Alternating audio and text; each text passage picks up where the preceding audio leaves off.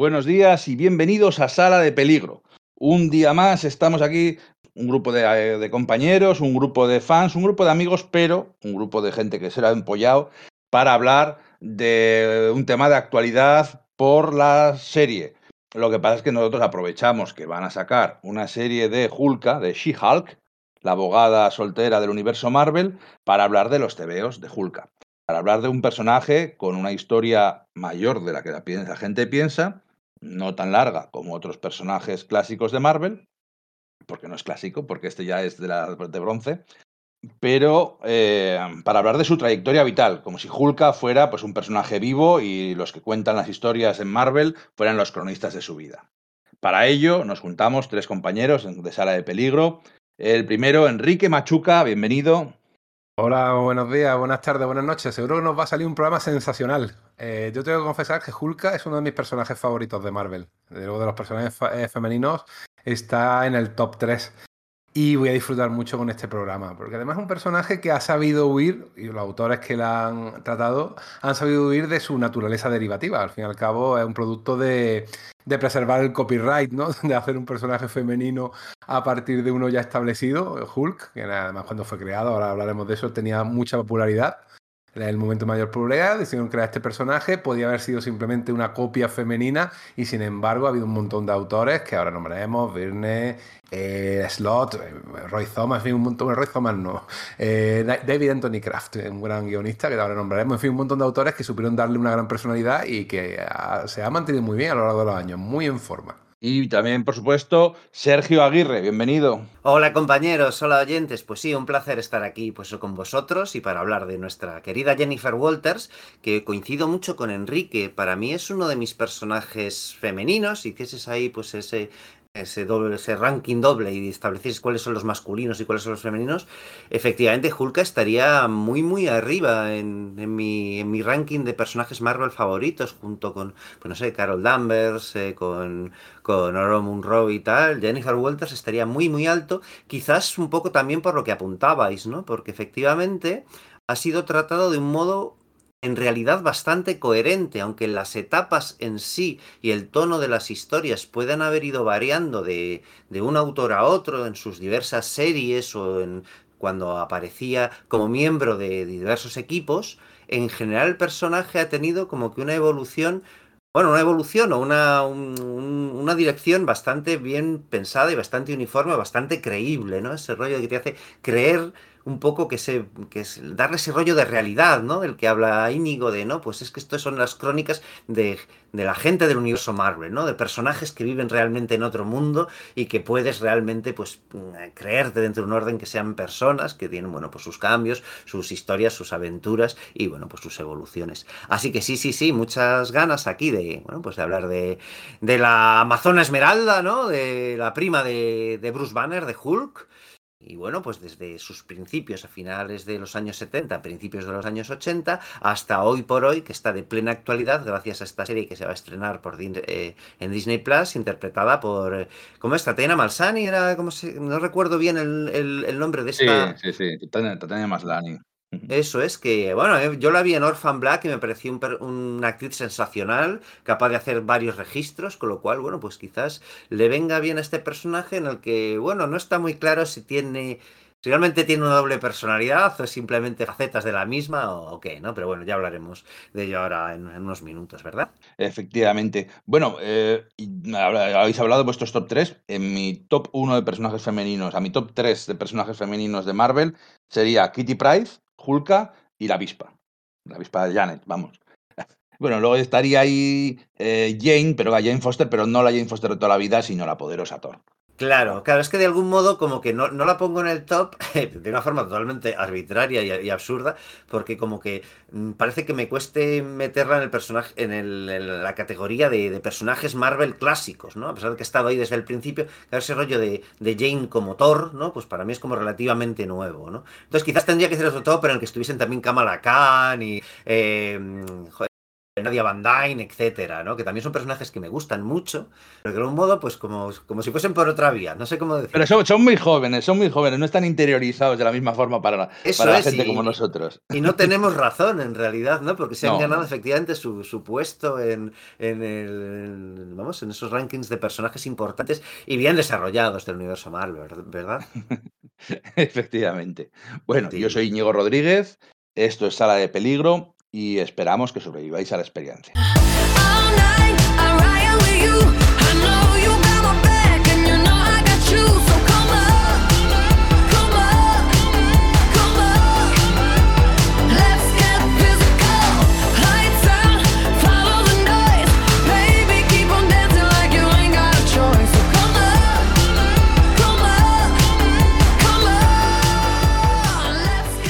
Venga, vamos allá. Lo de siempre, nuestro rollo, contexto histórico. ¿Cuándo, dónde y por qué aparece este personaje? Venga, ¿qué tenemos que comentar aquí?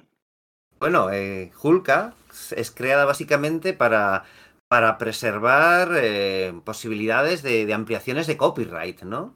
En los años, finales de los años 70, en 1978 en concreto, se comienza a emitir la serie televisiva del increíble Hulk, ya sabéis, o sea, aquella protagonizada por Luz Ferriño y era que, bueno, pues se, optaba por un enfoque quizás bastante más terrenal, ¿no? Eh, más de andar por casa, más bueno, en consonancia con los gustos de la época, ¿no? Y, sobre todo del productor, ¿no? El productor. Y, con, los, presupuestos de la época y la forma de los presupuestos, por supuesto, es así. Era imposible hacer algo, bueno, pues del calibre de lo que se puede hacer hoy por hoy sin que se viese el cartón piedra, ¿no? Pero es que efectivamente el, productor Kenneth Johnson, de la serie televisiva de, Hulk, no le acababa de gustar mucho la idea de hacer un personaje de TVO, ¿no?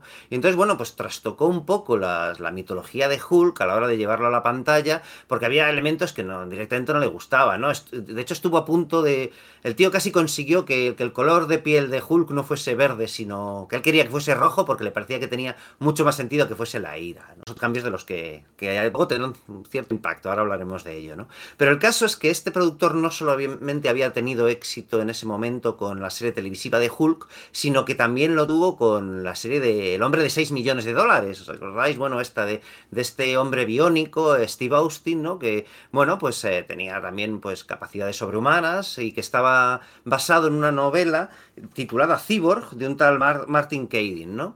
Bueno, pues el caso es que eh, con esta serie televisiva del hombre de 6 millones de dólares, Johnson introdujo un personaje femenino, bueno, pues que, que, aparecía en, en, la serie, que estuvo interpretado por Lindsay Wagner, ¿vale?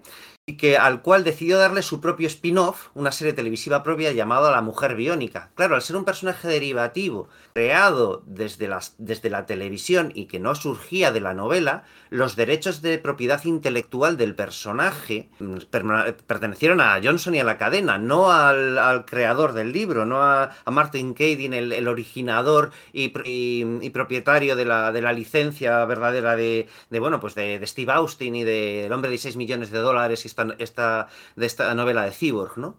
Aquello hizo que se levantasen las voces de alarma en las oficinas de Marvel y en Stanley y compañía, ¿no? Stanley, recordemos que en ese momento ya estaba muy mucho menos ocupado del tema de los tebeos y estaba más viendo, pues estaba pues, con la mirada puesta en Hollywood, ¿no?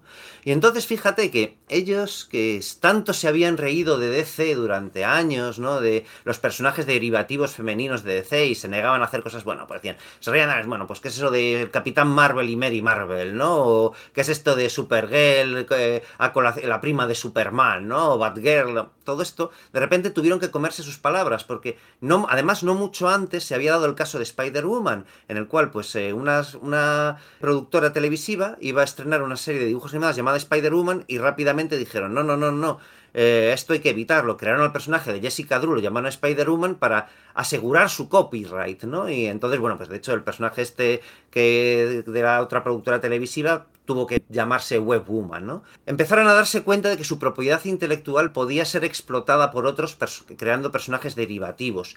Fíjate, fíjate, perdona Sergio, perdona qué interesante, que es que ni siquiera es que lo vaya a hacer DC, ¿no? Porque oye, DC podría hacer una Hulk por, eh, o, alguien de la competencia del cómic, sino en teoría sus aliados de la serie de, la cadena televisiva con la que estaban trabajando para hacer la serie de televisión. Es que es así son los negocios. Este, nuestros aliados nos pueden apuñalar y quedarse con la idea nuestra. Claro, sobre todo con el, con el precedente de que Johnson ya lo había hecho, ¿no? Y que tenía una relación un tanto de, tira y afloja con, con Stan Lee, con Marvel al respecto. Como decimos, no, no respetaba mucho el material de entrada. Pero bueno, claro, la serie de Hulk estaba teniendo bastante éxito. Así que temiéndose esa jugada. Sergio, te vuelvo a interrumpir. Sí, claro, claro, dale, perdona. de, de, la serie de Hulk he visto dos o tres episodios, porque es anterior a mi época, en los que era pues la típica serie como, pues, como el coche fantástico, el equipo A, que van allí al caso de la semana y bueno, se transforma en Hulk y, pega a los malos. Poco más que eso. Luego sí vi la película aquella de Daredevil y la de Thor, que no tenía nada que ver con Thor, pero bueno, en la serie de televisión llegaban a salir personajes como Thunderbolt Ross, Petty Ross, Abominación, el, líder, o no salía nadie. Yo en ninguno de los que vi vi nada de eso. Es cierto que, por ejemplo, en la de Spider-Man de Nicholas Hammond sí llegaba a aparecer J. Jonah Jameson, pero eso fue todo. Y, si mal no recuerdo, por los episodios que vi, yo los vi muy de pequeño, apenas recuerdo, ¿no? Creo que no aparecía absolutamente ninguno. Por eso esas series, esas, esos telefilmes que se emitieron más adelante, a finales de los años, a la segunda mitad de los años 80, en los que aparecían Daredevil, Thor y, bueno, al final ese del juicio del increíble Hulk parecía que apareciese una especie como de remedo de la viuda negra, que no lo era exactamente. Bueno, también aparecía Kingpin, ¿no? Interpretado por Jonathan Rhys Davis. Fue como una conmoción para nosotros, en plan de, espera, espera, que la, que la televisión estaban apareciendo más personajes Marvel, ¿no? En ese momento yo creo que muchos fans nos sobrecitamos diciendo, wow, va a haber un universo Marvel cinemático, que efectivamente no sucedió y que tuvimos que esperar pues dos, tres décadas hasta que se diese, ¿no? Pero no, no, no, no, efectivamente solamente estaban pues el Dr. Banner, porque ni siquiera era Bruce Banner, ahora contaré una pequeña anécdota a ese respecto, y, su doble, y su, vamos, su, su, contrapartida musculosa verde, eh, el increíble Hulk, que ni siquiera era capaz de articular palabra verdaderamente, no era como el Hulk de los cómics que tenía un lenguaje, digamos, de salvaje o algo así, no, no, es que directamente solo lanzaba gruñidos, ¿no? Era muy distinto, su nivel de poder era mucho menor, era como, wow, Hulk ha tirado una mesa, qué fuerte es, ¿no? Estas cosas, ¿no? Bueno, pues quizás rompía una... ha roto la vajilla. Eso es, sí, sí. Porque Kenneth Johnson tenía muy clara una cosa también, ¿no? Es una, cosa que he visto en un par de entrevistas suyas, que era como que con la ficción tenías que poner unos límites muy claros y muy bajos a, a, las capacidades de los personajes. Tenían que estar muy definidos, ¿no? Decía que si el hombre biónico, el hombre de 6 millones de dólares, Steve Austin, tenía la capacidad por sus piernas biónicas de saltar hasta una altura de hasta dos pisos, tenía que ser hasta dos pisos y no tres. Y si eran tres, tenía que sufrir consecuencias, porque si no, opinaba que aquello se iba mucho de madre y que todo empezaba a caer, eh, o sea, rompía la suspensión de la incredulidad, ¿no? Así que aplicó precisamente esta misma, este mismo molde a la serie del, increíble Hulk. Y esto, esta idea, estas ideas en general creo que se vierten mucho en esa primera, primera serie dedicada a Hulk, ¿no? A She-Hulk, a Jennifer Walters, que aparece eso. El primer número es de tiene fecha de portada de, principios de, 1980, pero probablemente apareciese en los kioscos pues, a finales de 1979. Y, un, bueno, ese primer número está escrito por Stanley, dibujado por John Bustema, pero es solo ese primer número. Ellos solo dejan, digamos, la, pelota en la, en la, portería para que otros autores, en este caso David Anthony Kraft, al que ya ha mencionado Enrique, y el dibujante Mike Bosburg, un dibujante pues cumplidor en el mejor de los casos, ¿no? Mm. No, no se puede decir mucho más sobre él, ¿no? Estos dibujantes que le gustaban mucho a Jim Shooter, como Don Perlin, gente que no eran primeros espadas, pero que entregaban a tiempo, que eran eficaces, que tenían una narrativa clara y que por tanto pues le parecían gente muy, muy válida, ¿no? Entonces, que son de estos que no nos parecen nunca eh, fan favorites, ¿no? Nadie pondría, creo, a Mike Bosburg o a Don Perlin en su, en su top de autores favoritos, pero que bueno, que conseguían trabajo porque efectivamente tenían una eficacia pues muy, muy probada. Qué perro están, ¿eh? Para que sea creado por Stan Lee, o sea, creada por Stan Lee. Sí, sí, sí, sí. Y además es que ves muy claro en esos primeros números, en ese primer número y en los cinco siguientes, porque digamos que a pesar de que en ese momento afecta esa prohibición que Jim Shooter hizo de largos arcos argumentales, ¿no? Y que los test tienen que ser más o menos eh, una, una, unidad de disfrute independiente, ¿no? A pesar de eso, sí que de algún modo David Anthony Kraft sí que consigue eh, hacer una especie como de arco de seis números, ¿no? Que podría ser bueno, algo así como el piloto televisivo de esa serie, ¿no? De, esa hipotética serie de televisión, ¿no? Porque da la sensación de que no solamente están asegurándose los derechos de She-Hulk, de Hulka, creándola en el TVO antes y evitando que de ese modo pueda ser potencialmente creada en televisión y eso se le escape entre los dedos, sino que además parece casi un tratamiento para una hipotética serie de televisión, ¿no? Esta Hulka mucho menos fuerte que el Hulk eh, de los cómics, o sea, por lo menos en un principio, ojo. Hace demostraciones de fuerza bastante inferiores, ¿no? Los enemigos contra los que se, enfrenta son bastante más prosaicos, ¿no? Cuando, en el primer número, cuando aparece en el origen de Hulk, es básicamente que ella es una abogada, está defendiendo a un, bueno, a un criminal, básicamente, pero que se le está acusando de un, de un delito que sabe que, que, que, vamos, que no ha cometido, ¿no? Eh, vamos, en contra de otro criminal que le está, bueno, pues le está haciendo el lío para sus propias historias. Ella, eh, justo cuando sufre la, cuando, vamos, cuando sufre, cuando recibe la visita de su fugitivo primo Doc Banner, porque es curioso, porque a pesar de que es un TVO eh, Marvel, nunca se le menciona como Bruce Banner, ¿no? según, según se le presenta, se le dice, llámale David, llámale Bob, llámale Bruce. Él es el doctor Banner, ¿no? Y de hecho se inventan, ¿no? Que Jennifer Walters y este, y este doctor Banner, ¿no? Son primos de la infancia y que es el, el apodo que, que, Jennifer le lanzaba a su primo desde pequeño era Doc, ¿no? Entonces siempre se refieren a él como Doc, como dejando la posibilidad de que alguien que siga la serie televisiva cuando lea el TVO no haya ningún elemento que resulte discordante para lo que conoce en televisión, que no haga falta que sepa nada de los personajes Marvel, ¿no? Y de hecho, pues parece totalmente un capítulo de televisión, porque la estructura que tenía esa serie era de caballero andante. Era un poco como el Kung Fu de unos años anteriores, una persona que iba de pueblo en pueblo y casualmente fugitivo, pueblo al que iba, un fugitivo, además, eso también el fugitivo, que por un lado tenía ese problema de que, eso era un fugitivo porque se transformaba en, un monstruo, estaba persiguiendo el ejército y la policía y un detective muy pesado, igual que en el fugitivo. E igual que ahí, y en Kung Fu, pues al pueblo al que llegaba siempre pasaba algo. Eh, yo creo que eran más bien personajes gafes, más que, más que otra cosa que eran muy gafes y donde ellos pasan como, Miss Marple o la señorita Fletcher, ¿no? no solo eso, sino que además está perseguido por un delito que no había cometido, ¿no? La muerte de la, de la novia de David Banner. Y eso se recoge también en esta, en esta primera, primera serie de Hulka. Hulka mm. en, en un momento dado, eh, pues eh, trata de salvar a su mejor amiga que está atrapada en una, en una, en una trampa porque le han, se le ha montado en un coche que tiene los frenos rotos. Ella trata de salvarla pero eh, al otro, un personaje secundario, Buk Bukowski, que es un, bueno, pues un abogado enormemente machista y tal, que en ese momento está en la misma autopista con el coche, lo que cree es que Hulka se acerca al coche de, de esta amiga, de esta Jill, para matarla. Entonces aparta a Hulka y evita que la, que la salve, ¿no? Y la sensación que le da la opinión pública es que Hulk ha matado a esa chica, ¿no? Entonces esa trama de un asesinato que ella no ha cometido y que ese sea el origen de por qué la sociedad le teme, le teme y la persigue, no solo por su naturaleza monstruosa como es habitual en los cómics Marvel, esa idea tan televisiva, ¿no? También está recogida en estos primeros cómics, ¿no?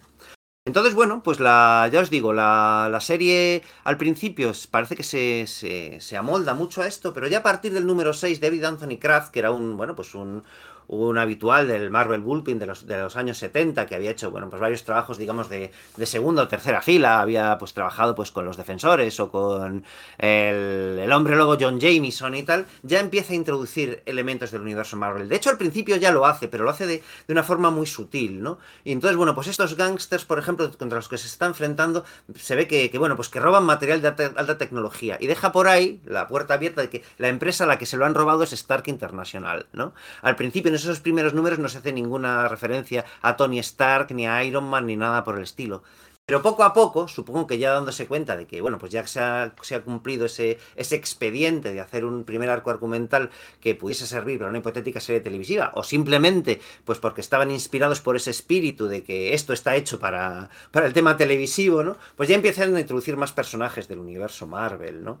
Tienes, aparece, aparece por ahí, por ejemplo, lógicamente Iron Man, ¿no? Dado que, bueno, pues han robado tecnología de Stark Internacional y ha sido, bueno, pues la utilizada para crear a un duplicado robótico de Hulka para incriminarla en más crímenes y tal, pues tiene que aparecer por ahí Iron Man, ¿no? Eh, las aventuras siguen teniendo pues cosas más bien pedestres contra, bueno, mafiosos y tal, pero efectivamente ya empiezan a aparecer villanos con algunos poderes, aparece el hombre cosa, ¿no?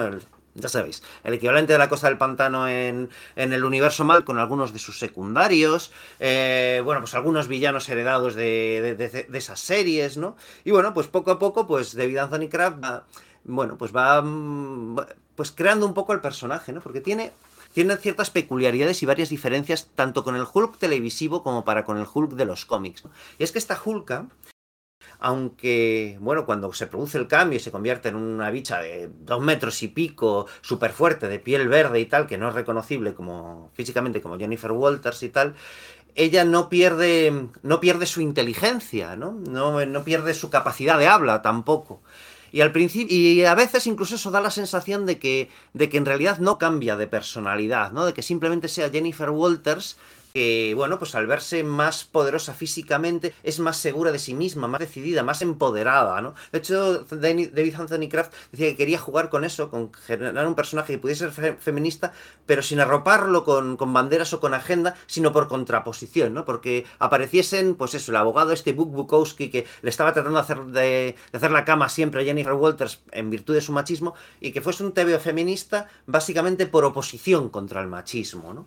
Bueno, pues a lo que iba, que la personalidad de que puede dar la sensación de que, de que en el fondo son una y la misma, ¿no? Que simplemente Jennifer Walters se transforma físicamente Cosa que luego Peter David explicó más adelante, diciendo, bueno, es que David, o Bruce Banner sí sufrió un trauma de niño que le desasoció la personalidad, ¿no? Pero Jennifer Walters no, entonces solo se transformaba físicamente, ¿no? Pero sí que es verdad que en esos cómics a veces sí se deja caer que son personalidades distintas y Jennifer Walters llega a decir, ¿no? Que algunas cosas que Hulk ha hecho, ella no, no las acaba de recordar, ¿no? Aunque luego esa idea, bueno, pues poco a poco fue, dejando, fue dejándose de lado y la versión canónica es que, bueno, pues que simplemente son la misma persona y, simplemente, y, que, y que esa transformación física a Jennifer Walters la lleva a ser más segura de sí misma, no que, bueno, pues tenga una especie como de posesión o algo por el estilo, como podría ser pues el motorista sí, Está más, más desinhibida. Eso es, está más desinhibida, pero no es otra persona verdaderamente. Aunque ya os digo que al principio la propuesta de David Anthony Kraft y Mike Bosworth es que sí que son dos personas distintas, pero es tan leve y luego empiezan a jugar tanto con lo demás porque a la larga se empieza a introducir una trama muy interesante. Esta serie no es buena, ¿no? yo creo que no es muy complicado defenderla y decir, no, sí, es un clásico, compradlo hay ahora un par de Marvel Limited Edition, si mal no recuerdo, que, pues por supuesto, si estáis muy interesados en ello, pues podéis adquirir, por ejemplo, en Universal Comics, ya sabéis, nuestra librería de, referencia para todo el material, eh, bueno, pues eh, que se publica aquí en España, material atrasado, las novedades del mes, esta librería barcelonesa, ¿no? Que ya sabéis que tiene una página web con un servicio excelente, ¿no? En el que a partir de, de 50 euros, bueno, pues los envíos, los gastos de envío a territorio peninsular, pues son, son gratuitos, eh, las, las, entregas son, bueno, casi inmediatas, que casi en 24 horas, eh, bueno, yo las veces que he pedido han sido en 24 horas, supongo que habrá casos en los que se tarde algo más, pero es que es asombroso cómo te, envían el material, eh, y bueno, pues que es eso, 50 euros, no, qué pastizal, ¿no? Bueno, recordad que estos Marvel Limited Edition de, de Panini y SD, pues cada uno de ellos pues casi vale ya esos 50 euros, ¿no? Si estáis muy interesados en ellos, pues eso está, está disponible. No he mirado si está en la página de, de, Universal Comics, pero imagino que sí, ¿no? Porque no creo que sea un material que haya volado, porque no me da la sensación de que los aficionados tengan mucha, bueno, pues mucha avidez por ello. Quizás ahora que se está anunciando la serie de Hulk televisiva, haya gente que sí esté rebuscando y tal. Pero bueno, ya sabéis, Universal Comics, esto también ha sido publicado de otros modos, ¿no? Fue publicado, pues pues, en España al principio pues, algunos números fueron publicados por, por Vértice, que la llamaron La Mujer Masa, ¿vale? Curiosamente, ¿no? En vez de Hulk, La Mujer Masa. Y fue Bruguera después, ¿no? Cuando recogió el testigo a principios de los años 80 y publicar el material Marvel, ¿no? Aquí en España, quien la llamó Hulka, ¿no? Y ese nombre, de alguna manera, bueno, pues caló, ¿no? Y se ha quedado, ¿no? Ha habido cierta polémica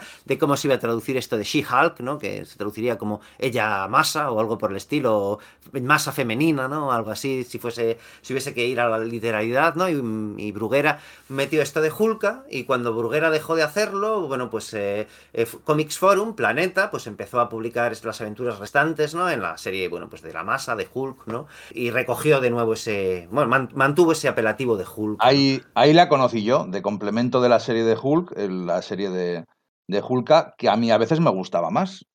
Sí, ¿eh? fíjate, a mí, me, a mí me pasaba con los de Bruguera. O sea, claro, de vez en cuando te encontrás algún, algún TVO pues de, pues normalito de Hulk en, cabecera, te lo comprabas por esa portada igual, ¿no? Pero luego la historia de Hulk detrás me resultaba más interesante, ¿no?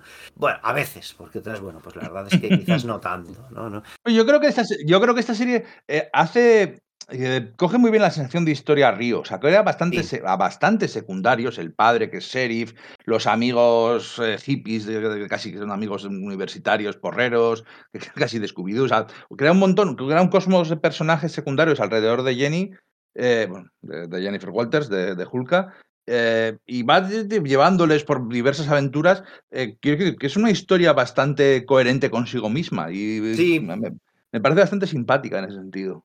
Sí, eso es como la como el, equipo eh, creativo permaneció fijo durante esos 25 números que duró la serie, excepto el, número uno, ¿no? que yo os digo que fue de, Stanley y de John Buscema.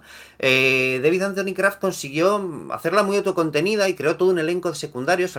Tiene, pues eso, elementos como muy televisivos, muy de culebrón, ¿no? Están, bueno, pues claro, está esa cuestión de que, cuando, de que eh, Jennifer Walters Hulka tiene dos amantes, uno para su personalidad, digamos, de abogada, ¿no? Que es, que es Richard Rory, ¿no? Que era un personaje secundario que había aparecido en la serie del hombre cosa y que David Anthony Kraft ya había, ya había tratado, y para su personalidad de Hulka, más desinhibida y más sexualmente activa, etcétera, está liada con Zapper, ¿no? Que es ahí un hippie ahí de, de bueno, pues de, pelo rizado, de bigotes y tal, que, bueno, de hecho, eh, tiene la gracia de que David Anthony Craft lo, lo tratando de combinar dos personajes. Por un lado a Snapper Car, ¿no? el sidekick de la Liga de la Justicia de DC, y a Frank Zappa, al, bueno, al célebre músico de Mothers of the Invention. ¿no? Dijo, no, pues este, quiero hacer un personaje que sea como que un poco un cruce de los dos, ¿no? Un sidekick hippie eh, friki, pero friki entendido en el sentido de los años 70, ¿no? Como los Freak Brothers, no, no de aficionado a la ciencia ficción o a la fantasía, ¿no? Está efectivamente esa trama que dices de el padre de Jennifer Walters, que es un sheriff, que, bueno, por tanto está persiguiendo Hulka por ese asesinato sin saber que en realidad está persiguiendo a su hija, que, es abogada, ¿no? Eh, está también pues la trama que hay de la novia de este sheriff que se quiere quedar con la, con, la, fortuna y con la herencia de, bueno, los escasos duros que tienen, que tienen los, los, Walters, ¿no? Básicamente una casa. Está el tema este Buk Bukowski, que al principio es un asno totalmente insoportable y cuando descubre que efectivamente Hulk era inocente y que ella y que él fue su intervención la que propició la, muerte de esta mejor amiga de Jennifer Walters, de Jill, empieza a tener una sensación de culpa enorme genera un ambiente de culebrón que está muy bien, ¿no? Porque efectivamente ya van interviniendo más personajes del universo Marvel y bueno, pues está esa trama de fondo de, Morbius, del doctor Michael Morbius, este secundario de, de Spider, bueno, este, bueno, pues villano de Spider-Man, ¿no? Que terminó teniendo sus propias cabeceras en los años 70 en... Morbius, la, nueva, la nueva leyenda de Marvel.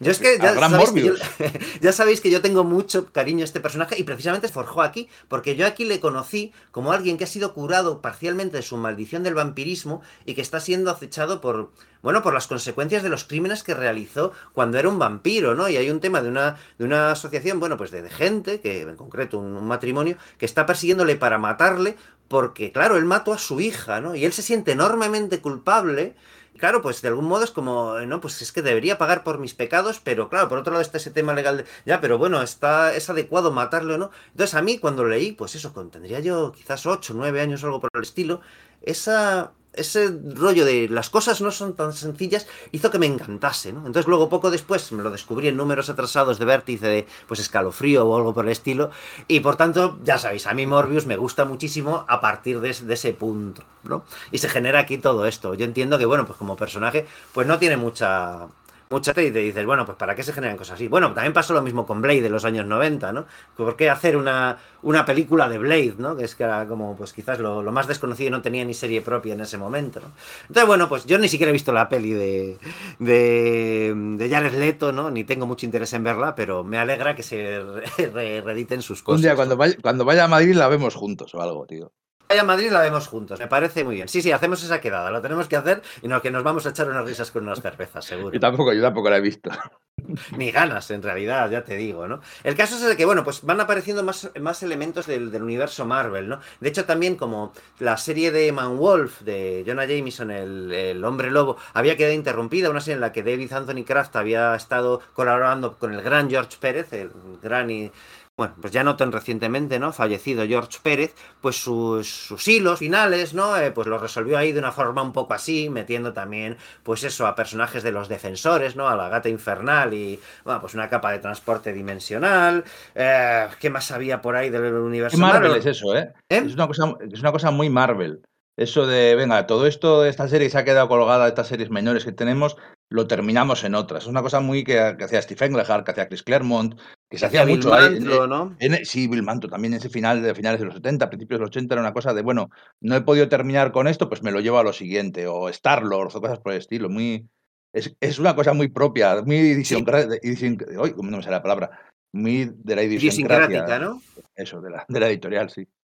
Sí, de hecho, Kraft hablaba al respecto, ¿no? De cómo se generaban, digamos, eh, pequeños microuniversos Marvel dentro del universo Marvel, el universo de cada guionista, ¿no? Eh, pues eso, Steve Engelhart eh, utilizaba la bestia en unos números y luego ya no la serie cerraba, pues le sacaban los Vengadores, ¿no? Tramas suyas se reflejaban en el Capitán América, ¿no? Pues aquí también pasaba un poco lo mismo y la, bueno, además que era una cosa pues muy marciana con el, el hombre lobo Jameson en, eh, perdón, John Jameson, que estaba exiliado en otra dimensión, siendo una especie como de avatar cósmico de un dios, bueno, pues siendo resuelta esa trama y que era prácticamente de espada y brujería en la serie de Hulk, ¿no? Ah, también aparecía, por ejemplo, Géminis, ¿no? Que era uno de los miembros del Zodíaco, que David Anthony Kraft y Kate Giffen habían utilizado pues en los defensores. Pero lo curioso es que nunca llegaba a aparecer Hulk en sí mismo, ¿no? Que dices, bueno, es que esto pues es del bellón, ¿no? El personaje es el primo de, es la prima de Hulk, igual que Supergirl es la prima de Superman y eh, eh, Pat Savage era la prima de, de, Doc Savage, ¿no? Del hombre de bronce, este personaje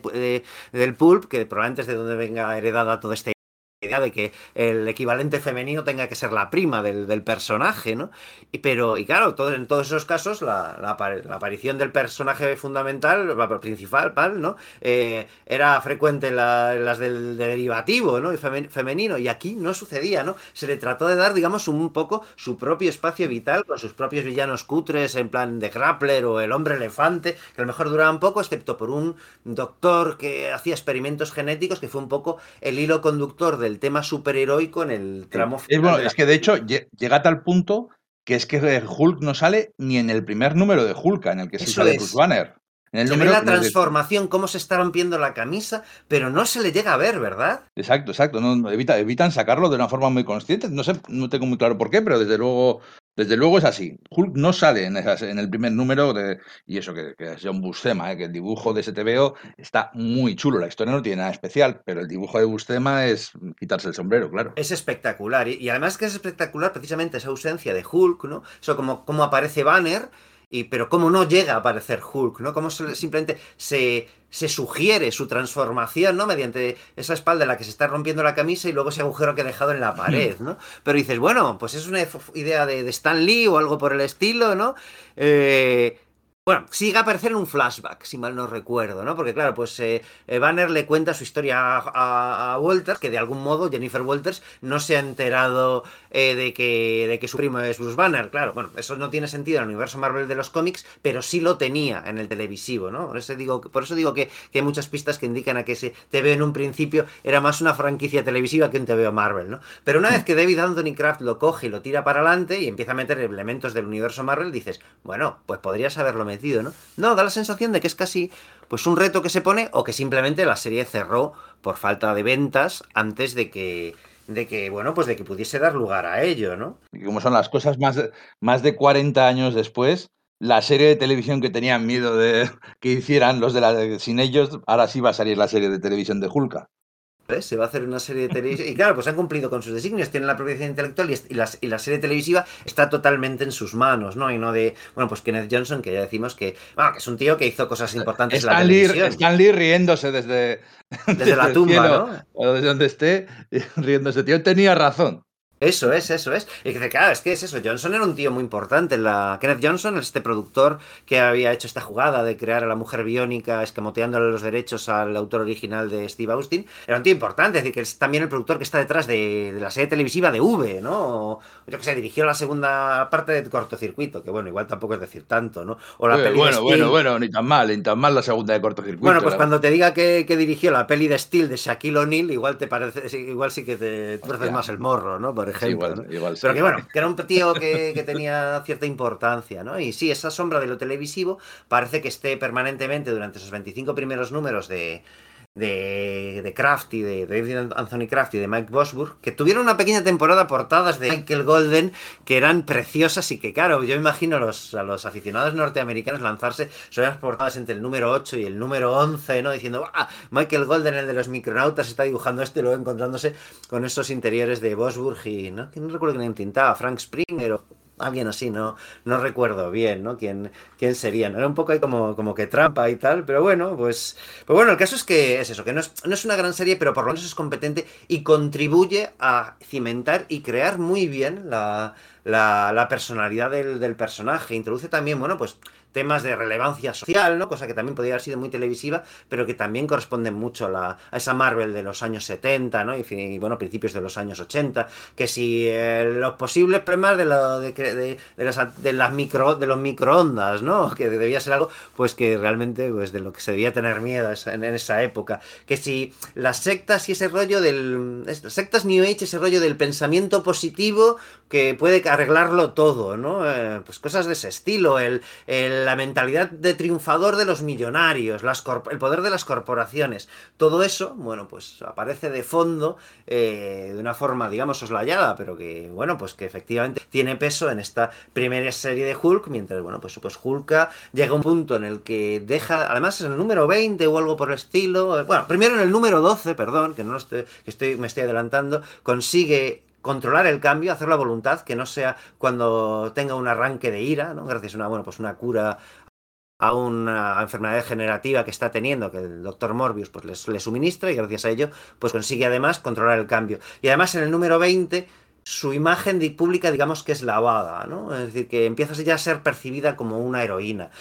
Por lo visto, Kraft tenía grandes planes para el personaje más adelante, en plan de estos 25 primeros números, estos dos primeros años de serie es para establecerlo y luego ya haré otras cosas, ¿no? Pero bueno, pues la serie cerró a principios de 1982 y no fue posible continuar con ellos, aunque Kraft sí que utilizó al personaje un poquito después, bueno, un par de, apariciones, pues por ejemplo en Marvel 2 in One, ¿no? Pues al mes siguiente que cerrase la, serie, pues le hace, le hace aparecer como prota coprotagonista de esta serie, que ya sabéis que en cada número el protagonista de la serie era la cosa, pero en cada uno de ellos aparecía otro superhéroe Marvel, ¿no? Pues en el número 88, que sale el mes siguiente después de la, de la cancelación de la serie Hulk, aparece Hulk, y ahí es muy curioso porque digamos que... Exactamente lo que estábamos diciendo hace un segundo, de llevarte tus personajes de un sitio Efectivamente, a otro. eso es, eso mismo. Y además eso, como que Kraft, con esos 25 números ya escritos, mira un poco para atrás y se da cuenta de que el personaje tiene también cierta vis humorística y empieza a utilizarla, ¿no? O se da cuenta de que siempre le han metido con problemas con los coches, que los coches se le han roto, que los coches eh, pues se le, chocan y tal. Entonces, bueno, pues la, la presenta Hulka como que después de su colección se ha metido a vendedora de coches usados, que tiene un Cadillac rosa y que no para de tener con eso. Y mete otra movida eh, ahí extraña, ¿no? Y como en plan de que se deja caer que Hulka tiene un crush con la cosa, que de hecho, pues como que se le, se le propone sexualmente de forma muy activa, y en la última viñeta se deja entender que quizás hayan pasado la noche juntos y que Ben Grimm le haya puesto los cuernos a su querida Alicia Masters con, con Hulka, ¿no? Una cosa que me extraña que no fuese retomada abiertamente por, por John Byrne en Los Cuatro Fantásticos cuando, bueno, pues eh, ya hicimos un podcast hace poco del, del persona, de los personajes y, bueno, pues ya sabéis lo que pasaba con Hulka, lo que pasaba con los cuernos Alicia Masters y la cosa, pero no fue exactamente pues recoger todo esto de aquí, ¿no? Una, una cosilla de la serie. Eh, está ambientada en California, ¿verdad? ¿No? Eso, es, sí, eso, es, eso, es, otro elemento curioso, ¿no? Que, que, te da la sensación de que quizás por eso estaba pensada para que fuese algo televisivo, porque claro, era ahí donde se rodaba la serie de Hulk, ¿no? La serie de, de Bill Bixby y Lu Ferriño, sí. De todas maneras, en esa serie eh, de televisión realmente te daba la sensación de que donde pasaba era más bien en el, en, en el centro de Estados Unidos, ¿no? Sí. En estos pueblos perdidos, donde teóricamente te podías esconder, ¿no? Una gran ciudad donde te podían reconocer con más facilidad, porque ahí hay eh, fuerzas policiales con mucha más preparación para, o más información para poder localizarte. Eh, la verdad es que, hombre, aquí sobre todo lo que yo veo en esta serie es un poquito ir trabajando sobre la personalidad de ella, porque eh, efectivamente David Kraft, que Hombre, no es una, lo habéis dicho, no es una gran serie, pero tenía cosillas interesantes. Murió el año pasado, recordemos. De, sí, eso es. Un... Kraft es conocido por su personalidad de guionista y también por haber sido editor de Comics Interview, una revista de 150 números que es una fuente inagotable de, de, saber comiquero. Pues hacía un poco la idea de, a ver, no quiero que sea exactamente como, como su primo, como ese David Banner de la serie, ¿no? Aquí todo el mundo sabe que era Bruce, pero en, en la serie le llaman David por motivos que no sé. Creo que va a contar ahora el origen. Pero ah, pues era, porque, era porque por, por, el odio que tenía Kenneth Johnson a la idea de hacerse un personaje de. Es que no le gustaba la idea de hacerse de adaptar un personaje de TVOs, considerar los TVOs un ah. medio inferior. Y por ejemplo, ese rollo de la doble iteración, ¿no? De ¿no? Peter Parker, sí. Clark Kent, Lex, Luthor, Lois Lane, ¿sabes? Eso de que el nombre y el apellido empiecen por la misma letra, le tocaba las narices enormemente y dijo: No, no, no, mi personaje no se va a llamar Bruce Banner porque suena a TVO. Vamos a cambiarle el nombre. Fue por eso. Vale, por eso quizás Hulk Jennifer Walters, ¿no? Y no es Jennifer Johnson o algo así, ¿no? Eso Pues lo que intentaba un poquito darle más personalidad y un poquito más de inteligencia. Lo que pasa es que aquí tenía un poco también que ser coherente con el sobre el, el antetítulo, ¿no? Porque era Savage She-Hulk. Es decir, la salvaje Hulka. Pero luego no era tan salvaje. Y a mí me recuerda muchísimo, muchísimo su imaginería a la de esta película de los años 50 de la mujer de los 30 pies de alto. ¿no? Muy bien visto. También, Sí. con la ropa rasgada, que aquí aquello sí que era inverosímil porque esa señora de la película sí que crecía, no pasaba de ser de una señora de un metro sesenta, metro sesenta y cinco a alguien de dos metros diez, sino era 10, enorme, eran diez metros, metros ¿no? de, de, mujer allí creando el caos a su paso. Eh, ya que habéis comentado el tema de películas y de series, sí que hubo luego una, un intento de película con Bridget Nielsen, esta actriz escandinava, pareja de Dolph Lundgren, que fue... No, no, perdona, era pareja de Sylvester Stallone. De la conoció... Creo que también estuvo con, con Dolph Lundgren, ¿eh? Ah, creo bueno, pues puede ser, porque se conocieron sí, sí, sí, durante el rodaje de, de Rocky 4, en la cual es. estuvo Dolph Lundgren, entonces igual fue, era pareja de Dolph Lundgren, y después, mira, no, no tengo ni idea de este cotilleo. Sí, sí, lo, lo, lo, fue también, ¿vale? Aunque luego se llevan muy bien, como se ha visto en las películas de, de los profesionales y de Spendables. Eh. Se llevan muy bien los dos. Y, la verdad que podéis buscar por ahí las fotos, si no la habéis visto, que seguro que sí, de ella en, en, en traje así un poco de superheroína. Oye, daba el peguillo, ¿eh? Daba el pego esta señora como, como Hulk. Le pusieron un pelucón así rizado, al estilo de como luego la dibujaría sobre todo John Byrne, porque aquí lo que estaba era despeinado. No, pero esto fue después, la película, sí, no, la idea de película... Sí, sí, la, la, esto fue en el 88-89 lo de la película. Eso es, y nosotros estamos ahora mismo en el 82. Pero como has nombrado lo del tema de, la, de que hacer películas y series que ha sido durante estos 30, 40 años, ha intentado y al final lo han conseguido, pues me he acordado de, también de este... Sí, yo recuerdo ver serie. esas fotos en la revista Comic Scene, ¿no? Que, que aparecía por ahí. Eso es. Y parecía que estaba, que, se, que, que la peli se iba a estrenar, estrenar ya. claro, también pasó con la peli de los Cuatro Fantásticos de... No, esta no llegó a rodarse. Eran simplemente unas imágenes que hicieron para atraer inversores. Eran New Line, ¿eh? cuando New Line era una productora cutrecilla que todavía no había hecho El Señor de los Anillos. Era cuando intentaron hacer, hacer eso y no, no cuajó, porque no, tampoco estaba el momento para películas de superhéroes. El caso es que, bueno, una vez que Hulk abandona su propia serie, el personaje gusta lo suficiente para que Jim Shooter la rescate, ¿no? En Vengadores en una portada que recuerdo yo que salía un montón de cabecitas de posibles nuevos miembros. De aquí saldrán dos miembros, creo que hay alrededor de 220, 21. De aquí saldrán los dos nuevos miembros. Y una Mira, tengo, tengo el dato, efectivamente es eh, 200, el número 221. 21, ¿verdad? Eso es que era alrededor de, de, ahí. Sí, sí, sí, sí. Y, y, además creo que el otro miembro fue Halcón. Justo, el, que se volvía a integrar en el equipo y tenía mucha gracia la, la, dinámica entre los dos, ¿no? Porque Ojo uh -huh. de Halcón ya se había mostrado como muy celoso para con nuevos miembros, recordad lo gilipollas que fue con Sam Wilson, con el Halcón, cuando ocupó su lugar, ¿no? Entonces, Bien. cuando Ojo de Halcón vuelve y se encuentra, se encuentra con que además ha tenido un problema dirigiéndose a la mansión de los Vengadores con un Cadillac rosa, que es como que se le ha adelantado, le ha dado problemas y que de hecho lo ha petado con una, con una flecha. Y entonces, al llegar a la mansión de los Vengadores, se encuentra con una silueta misteriosa de una mujer que está fumando con una, con, una, con una boquilla larga, ¿no? Que ves algo que, bueno, pues no. Y que, claro, resulta que es Hulka, ¿no?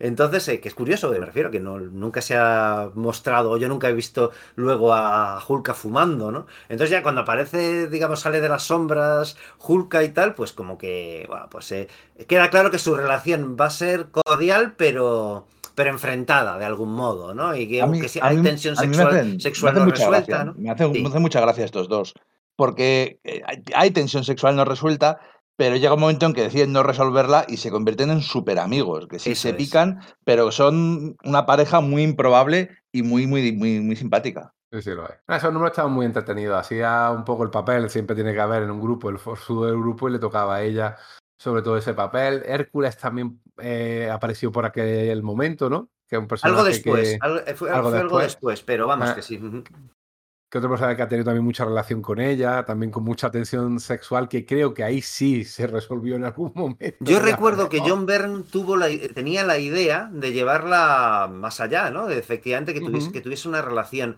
Pero luego, igual nos estamos adelantando un poco y, ahora retrocederemos, pero luego, pues ya mm, los, oyentes de Sala de Peligro, pues eh, ya lo hemos mencionado, ¿no? Pues, pues sabéis que hemos hecho un podcast dedicado a los Cuatro Fantásticos y que Hulka, después de estar en Los Vengadores, tras la tras la Secret Wars y que la cosa abandonase los Cuatro Fantásticos, bueno, pues el sustituto en los Cuatro Fantásticos es Hulka, ¿no?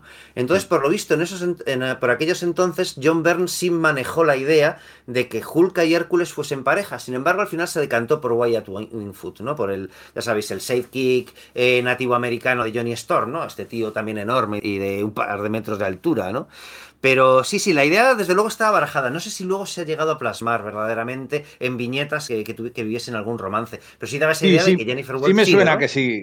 bueno, en la. Es que de hecho en la serie de Dan Slot, claro, eh, al final. Vamos a ir. ¿Quieres que no? Sí, vamos a ir saltando. vamos, vamos a ir saltando dentro de un orden para tener una excusa sobre la que ir hablando. Intentaremos llevar un orden, pero quieras que no, hay cosas que nos llevan adelante y atrás. En la etapa de Slot se hablaba bastante en profundidad de las diferentes relaciones y toda la gente con la que se había enrollado y entre ellos estaba Star Fox y estaba Hércules.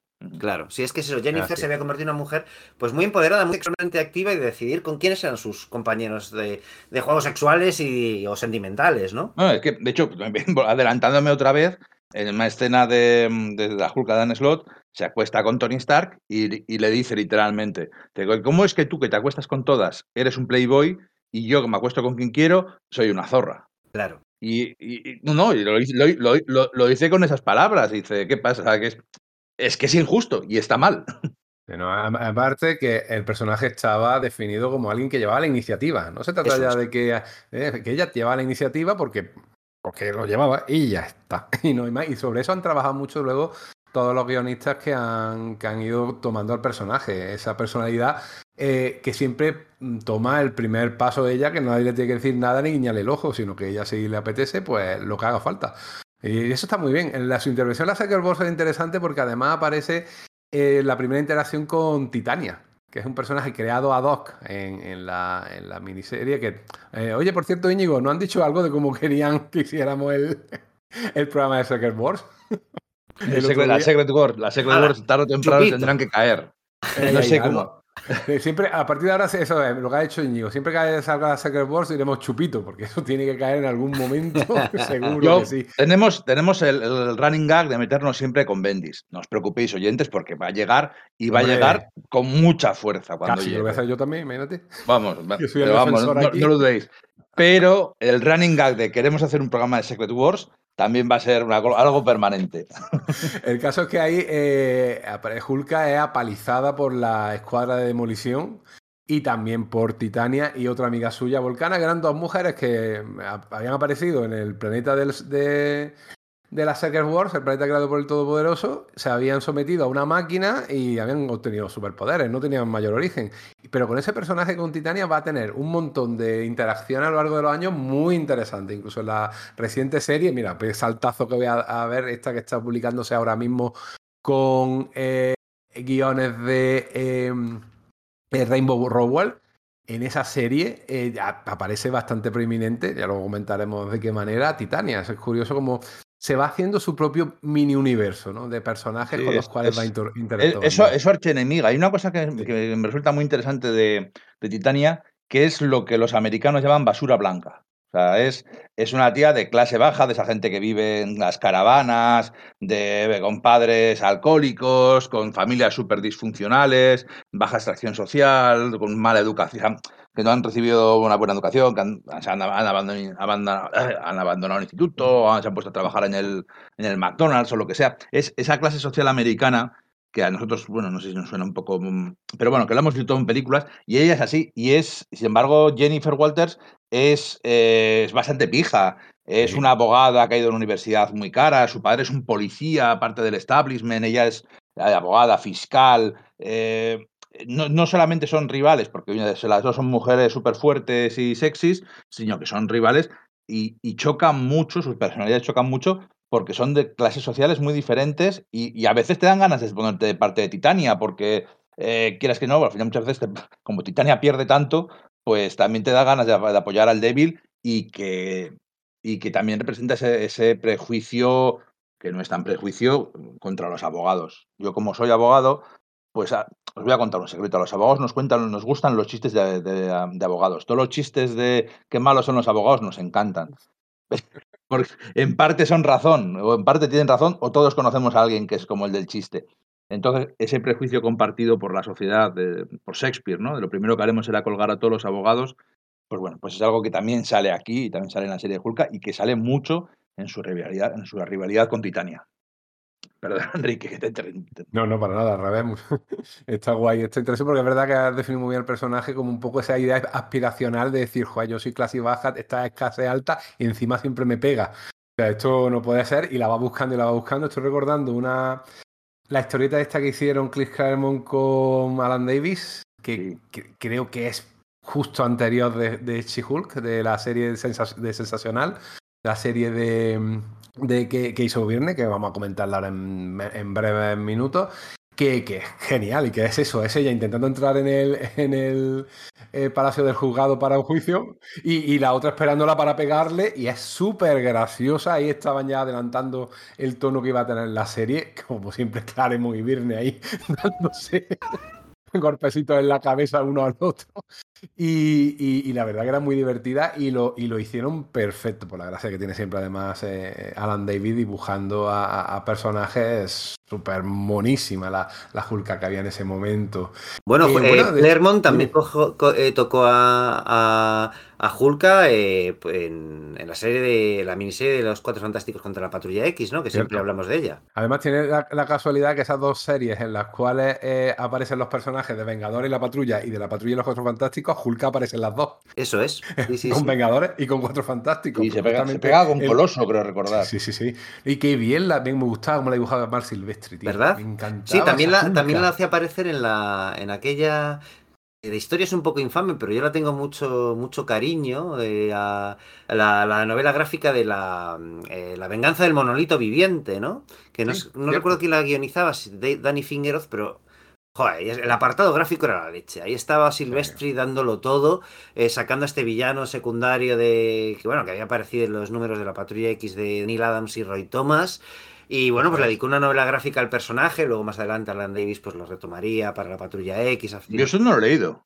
Ah, pues mira, de historia yo la, la volví a leer hace un par de años, que recuperé mis números de Marvel, héroes y tal, y fue como, jo, recuerdo que no me gustó, pero igual fui muy duro, ¿no? Entonces de historia es como, va, pues es que es como que muy tal, pero de verdad que visualmente es la leche, ¿no? Recuerdo, no sé si la siguen teniendo, en Radar Comics, la, la última vez que me pasé, tenían una copia de la de la venganza y, y del la siguen teniendo, ¿eh? La, la siguen teniendo, ¿verdad? Es que es sí, eso, que, que, hace un, pues no sé, la verdad es que hace tiempo que no me paso por allí, como, como un mes o algo por el estilo, o incluso más, porque ando bastante liado. De hecho, el otro día hubo una quedada con un par de amigos y tal, y para, ah, pásate por aquí. Al final no pude ir y tal, y cosa que he hecho muchísimo de menos, porque ya sabéis que Radar Comics, pues bueno, es esa pequeña tienda que hay aquí en Madrid, en, en el corazón del barrio de Malasaña, es, bueno, pues lugar de peregrinaje, ¿no? Para los que somos, bueno, pues enfermos del, del material norteamericano americano de importación, esa pequeña tienda que está dedicada exclusivamente a eso, con todas esas cajas llenas de, grapas antiguas, de novelas gráficas, de,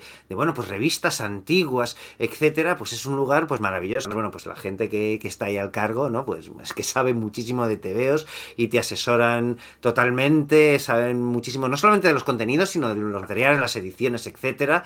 Y luego, bueno, claro, es que está su página web, ¿no? De, de, de Radar Comics, a través de la cual pues puedes hacer los pedidos, ¿no? Pues si no puedes acercarte por lo que sea allí a, Madrid y además, bueno, pues hacerlo el pedido del Previous, ¿no? Lo que, que antes era el Previous de Diamond, ¿no? El tema de pedirte la actualidad, ¿no? Lo que sale cada mes en Estados Unidos, bueno, pues eh, Radar Comics se han convertido pues, un poco líder aquí en España a la hora de distribuir ese, ese material de mes a mes, pues te vas a su página web muy intuitivamente, pues dices, bueno, ¿qué quiero que, de esto que va a salir dentro de dos meses? Mira ahí el catálogo, pum, venga, pues añado a mi bol, a mi, a mi cesta y bueno, pues cuando sale dentro de dos meses, pues te lo envían, bueno, pues por supuesto con su bolsita, con su baking board, eh, unos envíos pues formidables y que además pues eso por más de 20 euros es gratuito de cara al territorio peninsular. Bueno, pues ahí tenéis toda la actualidad. Y ya os digo, un montón de material, material atrasada y mira, me está pasando Enrique la, esta portada. Era David Michelini, quien lo guionizaba, pues no es el mejor eh, trabajo de Michelini respecto a guion. Pero Mark Silvestri y Geo Fisherwood es una barbaridad como dibujan y lo que tú dices, a Hulka es espectacular, espectacular. Y además esa portada con el monolito destruyendo las torres gemelas. Sí, también tiene cierto morbo, hay que decir, hay que decir que sí, sí, sí, sí, sí, cierto, cierto. Bueno, es que Fisherwood en aquella época era la leche, acababa de estar, había estado en Conan, sí, señor. el bárbaro con, con Christopher, con Christopher Priest. Con Christopher Priest Michael Fleischer, uno de los dos, yo creo recordar. Es que tengo un poco perdido esa etapa. Tenemos que retomar los podcasts de, Conan, estaba Muy chulo, estaba muy chulo, sí, pero hasta que lleguemos a eso. Sí, vamos a tardar, sí, sí, sí, sí, sí. Bueno, y recuerdo que Isherwood, de hecho, estaba haciendo los primeros números de Justice, el, personaje este del nuevo universo, pero claro, le entintaba Vince Coletta y era como, ¡ah! Esto podría molar y no mola, maldita sea. Sí, sí, sí, sí, Esta es la novela gráfica número 17 de Marvel y creo que la 18 es la de Hulka, si no recuerdo mal. Ah, pues puede ser. Puede ser, más o menos contemporánea. El caso es que en paralelo a su aparición en Los Cuatro Fantásticos, que ya lo comentamos en uno de nuestros programas anteriores, bastante reciente, eh, Virne le gustó tanto el personaje que él mismo confiesa que lo que hizo fue robársela a su amigo Roger Stern. O sea, que fue así. O sea, le gustó tanto lo que había hecho Roger Stern con ella en Vengadores, porque fue el heredero de Shooter y de Mikey en, en la serie, que le dijo, oye, me la voy a quedar. Dice, pero, pero, que me la quedo. Oye, y como el poder que tenía Birney, que eran muy colegas, pues se la quedó para la serie, para los Cuatro Fantásticos.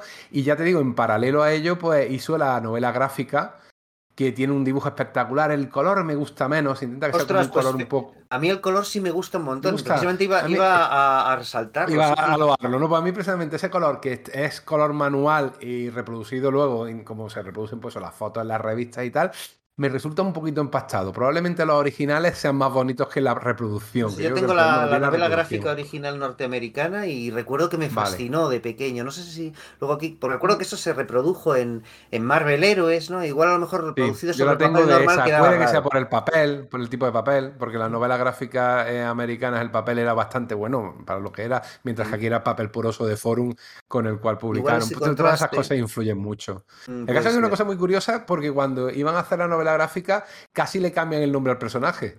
O sea, para que no fuera lo de She-Hulk o Hulka tan eh, derivativo, le quisieron llamar Bombshell, que se podía traducir como maciza o tía cañón. No tenía ni idea de esto. Sí, sí, sí. Digo lo de tía cañón porque, hombre, lo de bombshell, que al fin y al cabo es una expresión que es la ojiva, ¿no? Es una ojiva. Sí, es como un rollo explosivo, ¿no? Sí, exactamente. Una tía explosiva, una tía cañón, pero al final, adiós, gracias porque además llamar tía cañón a un personaje con esa eh, Es mucho más que eso, ¿no? Claro. Sí, es mucho más que eso. Y de hecho, el propio Virne se contradijo luego en la serie, en mi opinión, en la serie que hizo, porque quería que fuera un personaje que incluso se riera mucho de esa condición de tía buena, de cuerpo perfecto, como por otra parte siempre han tenido casi a lo largo de la historia los personajes femeninos, también los masculinos, en, la, en los cómics de superhéroes, que son especímenes humanos, pues canónicamente perfectos. Siguen las eh, directrices de, del hombre de Vitruvio, de las proporciones y las proporciones heroicas, perfectamente. La historia es bastante sencilla, es simplemente una, especie de... Eh, eso que tanto le gustaba, que comentamos en nuestro programa de los Cuatro Fantásticos, de, eh, mm, de los límites de la realidad, ¿no? Una, una mente colmena, una especie de cucarachas que posean a gente y se ve envuelta chill. Y creo que por primera vez, creo, se estrella un helitransporte yo también lo creo. Sí. Yo creo que es el, primer serie y de hecho resultó espectacular aquello. Yo os digo que yo me compré eso en, novela gráfica y tal, y era como, espérate, ¿sabes? Ha caído un mito, me explico. Es como si hubiera, hmm. como cuando muere el Capitán Marvel o algo por el estilo, ¿no? Realmente te impresiona que algo así suceda por primera vez, ¿no? Que luego lo hemos visto que los helitransportes caen como pues, lluvia. Todos los meses, ¿no? Cuando, ya, Es un running gag ya, ¿no? Cuando cae todos los meses, pues ya pierde su impacto. De, oh, el helitransporte derribado. Y dice, bueno, que es otro miércoles. Lo que pasa pues es que en esa novela gráfica también pasa una cosa, y es que efectivamente los agentes de S.H.I.E.L.D. terminan estando poseídos por estas cucarachas mutadas, ¿no? Pero ya de entrada se ve que no son trigo limpio. Y yo creo que es la primera vez donde se toca eso. ¿vale? El tema de que agentes de S.H.I.E.L.D. pueden ser, no ya que puede haber una confusión y persigan a superhéroes o que estén constreñidos por cuestiones eh, pues legales y de estatutos, sino que los haya verdaderamente corruptos, ¿no? De hecho... Sergio, Sergio, que ya había salido el pasado en Iron Man. Pero en Iron Man lo que sucede es te acuerdas ah, es verdad, sí, los dos tipos corruptos. Es verdad, que le tiran a, a, a, Stark por aventura. Dibujado por John Byrne, precisamente. Puede ser, sí. Esos números, esos primeros números están dibujados por John Byrne, que son de los pocos números que dibujó Byrne ahí en, a finales de los años 70. Sí, sí, sí, sí. sí. Eh, eh, entintado por Bob Lighton, que odió el entintado. Por sí, y a mí, sin embargo, me encantó, ¿no? Pero sí, sí, tiene razón. Eso, eso ya pasó entonces. Y bueno, y de hecho, esa caída del transporte de Shield es el comienzo de la maxiserie de Nick Furia contra Shield, de Tom DeFalco y, y Tom DeFalco era, ¿no? El guionista, y Paul Nirio, y donde Nick Furia empieza a desentrañar que hay algo, hay algo podrido dentro de la organización, dentro de SHIELD, ¿no? Sí, sí, sí. Eh, el presidente perfectamente me lo has quitado y le iba a decir, digo, es que luego esto se continúa en aquella serie que es magnífica. Sí, es genial. es además el mejor trabajo de Muy bien.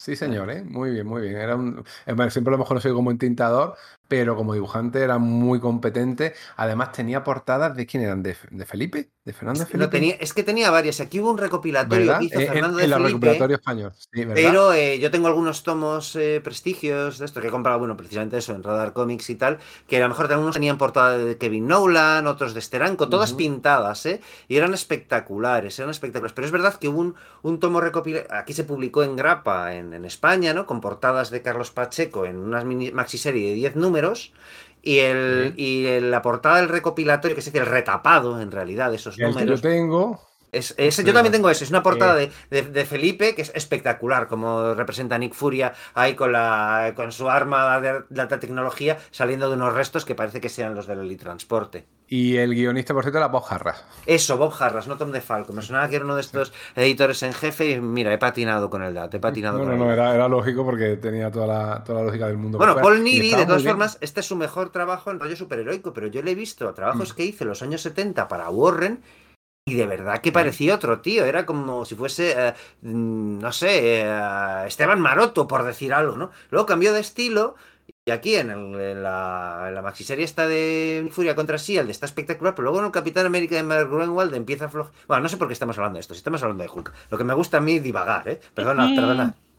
Volvemos entonces a la novela gráfica, en la cual, para, para, en mi opinión, pasan dos cosas interesantes. La primera es el tono, que no es tan humorístico como luego sería, no hay ruptura de la cuarta pared, que esto también va a salir mucho lo de la cuarta pared, pero sí tiene el tono un poco más festivo que ya se había intuido en la serie de los Cuatro Fantásticos, como aquel capítulo en el cual a Hulk la pillan haciendo topless en la terraza del edificio Buster, ¿no? Y era bastante divertido, la verdad. Y luego la, segunda, que eh, debido a la radiación que, absorbe en un cierto momento del helitransporte de, los motores y tal, se, transforma de manera permanente en Hulka. Y le parece estupendo. O sea, no, no, no, no echa de menos y dice, ah, me da igual no ser Jennifer Walter. Yo lo que quiero es ser, es Hulka y, no tengo el más mínimo problema, lo cual crea un poco, ya asienta la personalidad de, ella y sobre eso pues se ha jugado mucho en los años posteriores. Una de las primeras eh, cosas que John Byrne mete ahí. Que es decir, mira, ella es Hulka y lo de Jennifer Walter pues no me interesa. Me interesa esta tía grande, enorme, inteligentísima, encantadora, eh, hecha para adelante y eso es lo que quiero contar. Es que además mola porque... ya había dejado. Perdona, Íñigo, que te he rompido. No, no. Y voy a hacer lo mismo que ibas a decir tú. Claro, pues eso, que tiene mucha gracia porque, claro, es decir, eh, David Anthony Kraft sí había dejado un poco al final, en ese, durante su serie, ese rollo de que eh, Jennifer Walters, cuando su vida personal va naufragando por diversas cosas, porque no le va bien en, el trabajo, porque no le va bien en el amor, que no le va bien porque con la relación con su padre y tal, se refugia en su identidad de Hulka como huyendo de ella, ¿no? Entonces aquí lo que sucede es que, claro, podría ser una especie como de alcoholismo, digamos, ¿no? Era un poco la metáfora que, que Kraft por lo visto quería, quería reflejar, ¿no? Entonces aquí es un rollo de, no, ella ya ha pasado esa etapa, ya se, eh, decide ser Hulka porque ya no lo hace por huir de sus problemas, sino porque entiende que ya es su verdadera naturaleza. Y me parece que es, no sé, como muy elegante como lo, lo hace ver, ¿no? Obviamente simplemente por un interés autoral, ¿no? Pero, pero me parece muy inteligente, como muy bien llevado y muy, y muy orgánico como llega a ese punto y le funciona gen, genial al personaje. Estaba en 1985, o sea, en aquel momento Virne no tenía ni por asomo idea de que podía ser en el futuro una serie del personaje. De hecho, estaba a punto de abandonar la editorial para irse a, a DC. Y bueno, eh, casi el abandono de él, de la serie de los Cuatro Fantásticos, coincide con el abandono de ella, que duró pocos números más de la serie de, Los Cuatro Fantásticos, y vuelve inmediatamente a Los Vengadores. Justo Eso es, trae el salto a la mansión. Eh, Bern se va que en el 295 o algo así, no recuerdo la cifra, pero a partir del número 300 del aniversario, porque el, aniversario sí que llega, eh, es que eso, Hulka deja de, deja de, deja de aparecer, ¿no? Entró en el número 265, así que sí, se tira ahí un, pues dos, tres años y, y luego pues es que se va a ver y una vez que se, que se ha resuelto el aniversario es como, no, no, disculpa, ¿no? Pues eso, pues ni Engelhardt no les estuvo en medio, parece que les interesó el personaje, así que Roger Stern la pudo recuperar. Sí, sí. Hombre, eh, esta etapa es muy entretenida, es muy entretenida, la verdad, pero tampoco le recuerdo grandes momentos a, Hulka, por lo menos así, porque no me la he releído, pero lo que recuerdo de esta etapa es, eso, está muy entretenida, un montón de personajes que entraban y salían con mucho criterio, la verdad, en la época de la Capitana Marvel, que se hace bastante amiga también de Hulka, porque eso es muy, muy, muy del personaje sea, lo de la, sí, ¿por qué no decirlo? La sororidad, el hecho de hacer amigas con el avispa, con todos los personajes femeninos con los que iba interactuando, eso me gusta mucho. No hay rivalidades, porque siempre podías pensar, guau, esta, esta tipa raca que está tremenda, tal y cual, qué asco de tía, que se te lo tiene creído. No, al revés siempre ha tenido muy buenas relaciones con los personajes femeninos, incluso con Titania tiene muy buena relación, que es la gracia, ¿no? Sí, aunque sea como su archienemiga dentro de un orden, ¿no? Sí, es su archienemiga, pero de buen rollo, decir, mira, es mi archienemiga favorita. Es muy, muy divertido, la verdad, esa relación y, las que tiene con, todos estos personajes. Pero no recuerdo tampoco un, gran momentazo del personaje, no sé si vosotros... Yo tengo la misma sensación que tú, que es guay que mm. recupere a los Vengadores, que la etapa en sí está muy bien, pero en concreto Hulk yo creo que no destaca más. O sea, es como está bien escrita, es mm. funcional, hace sus cosas, eh, le posee. Mm, el uniforme este morado con las botas, las botas y, los, y los guantes blancos, que, le sienta muy bien. es, la combinación de colores favorita para ella, la verdad. Mm. Y poco más. Lo, que sí que queda establecido es que Hulka es vengadora. O sea, decir, hay gente que ha pasado por los Vengadores, y aunque la frase diga Vengador una vez, Vengador siempre, eh, hay, hay, gente que, que, es vengadora. O sea, y a Hulka es, es puede estar en los Vengadores siempre que quiera, no es una cosa circunstancial que pasó una vez, no, no. Ya es, está, en su, está en el ADN del personaje, es, es Vengadora, va con su carnet de Vengador y, y, va y tira para adelante, ¿no? eso ya forma parte del canon, ¿no? Es tanto como pueda serlo pues, la visión, ¿no? Igual no tanto porque Sí, sí, seguro además que en una de las recopilaciones de. Bueno, en la recopilación de los Cuatro Fantásticos sí que hay en los lomos una Hulka y probablemente la de los Vengadores también. Estas que estos tomitos enormes de Marvel. Eh, oh, no me acuerdo la denominación. Que hace Panini, seguro que, hay una Hulka por lo que decís, porque es un personaje muy, muy, muy de Vengadores, muy, muy característico. y además va a seguir apareciendo una y otra vez y hay muchos, muchos, muchos guionistas que le tienen mucho cariño a eso como su faceta de vengadora. El caso que, bueno, nos tenemos que ya que pegar un saltito al año 1989 con la vuelta de John Byrne a, a, Marvel, tras su paso más o menos accidentado y bastante corto, volvería luego, obviamente, ¿no? Por DC. Y como siempre pegando portazos, pues llega aquí a Marvel y que coge, coge el nuevo universo, ¿no? El personaje de Starbrand, coge a los Vengadores Costa Oeste y coge a Hulka. Y coge a Hulka, no sé si había algo antes, pero yo creo que eran estas tres series a las cuales mete mano nada más que llegar. Y esto fue un poco petición de Mark Wemble, que el, editor, ¿no? El mítico editor que le pidió, y escritor también, que hiciera una serie de Hulka. Y él le encantaba la vida porque le encantaba el, el personaje. A Virne le había demostrado que era su niña bonita, ¿no? En, los Cuatro Fantásticos, en la época en la que estuvo. Además, manteniendo el título ¿eh? de, la de, la novela gráfica, lo de sensacional. Sí, no, lo de Savage, ¿no? Como el título original. Savage She-Hulk Volumen 2, no, es Sensacional She-Hulk Volumen sensacional. Exactamente. Con la idea, ya que aquí hay un montón, desde la primera portada, tanto el título como la misma portada, una declaración de intenciones. Es decir, no se trata de una Hulk salvaje, sino una Hulk guay sensacional, molona, fashion, por decirlo de una manera, como queráis llamarlo, ¿no? La tiene, eso sensacional que se dice de alguien que mola muchísimo. Y esa es la idea. Y la hace molona sin convertirla en un puchi, que siempre es el peligro que tiene cuando tú que coges un personaje que quieras que mole. Consigue que, que sea un personaje que guste muchísimo, que caiga muy bien. ¿Cómo lo hace? Pues con el tema del humor.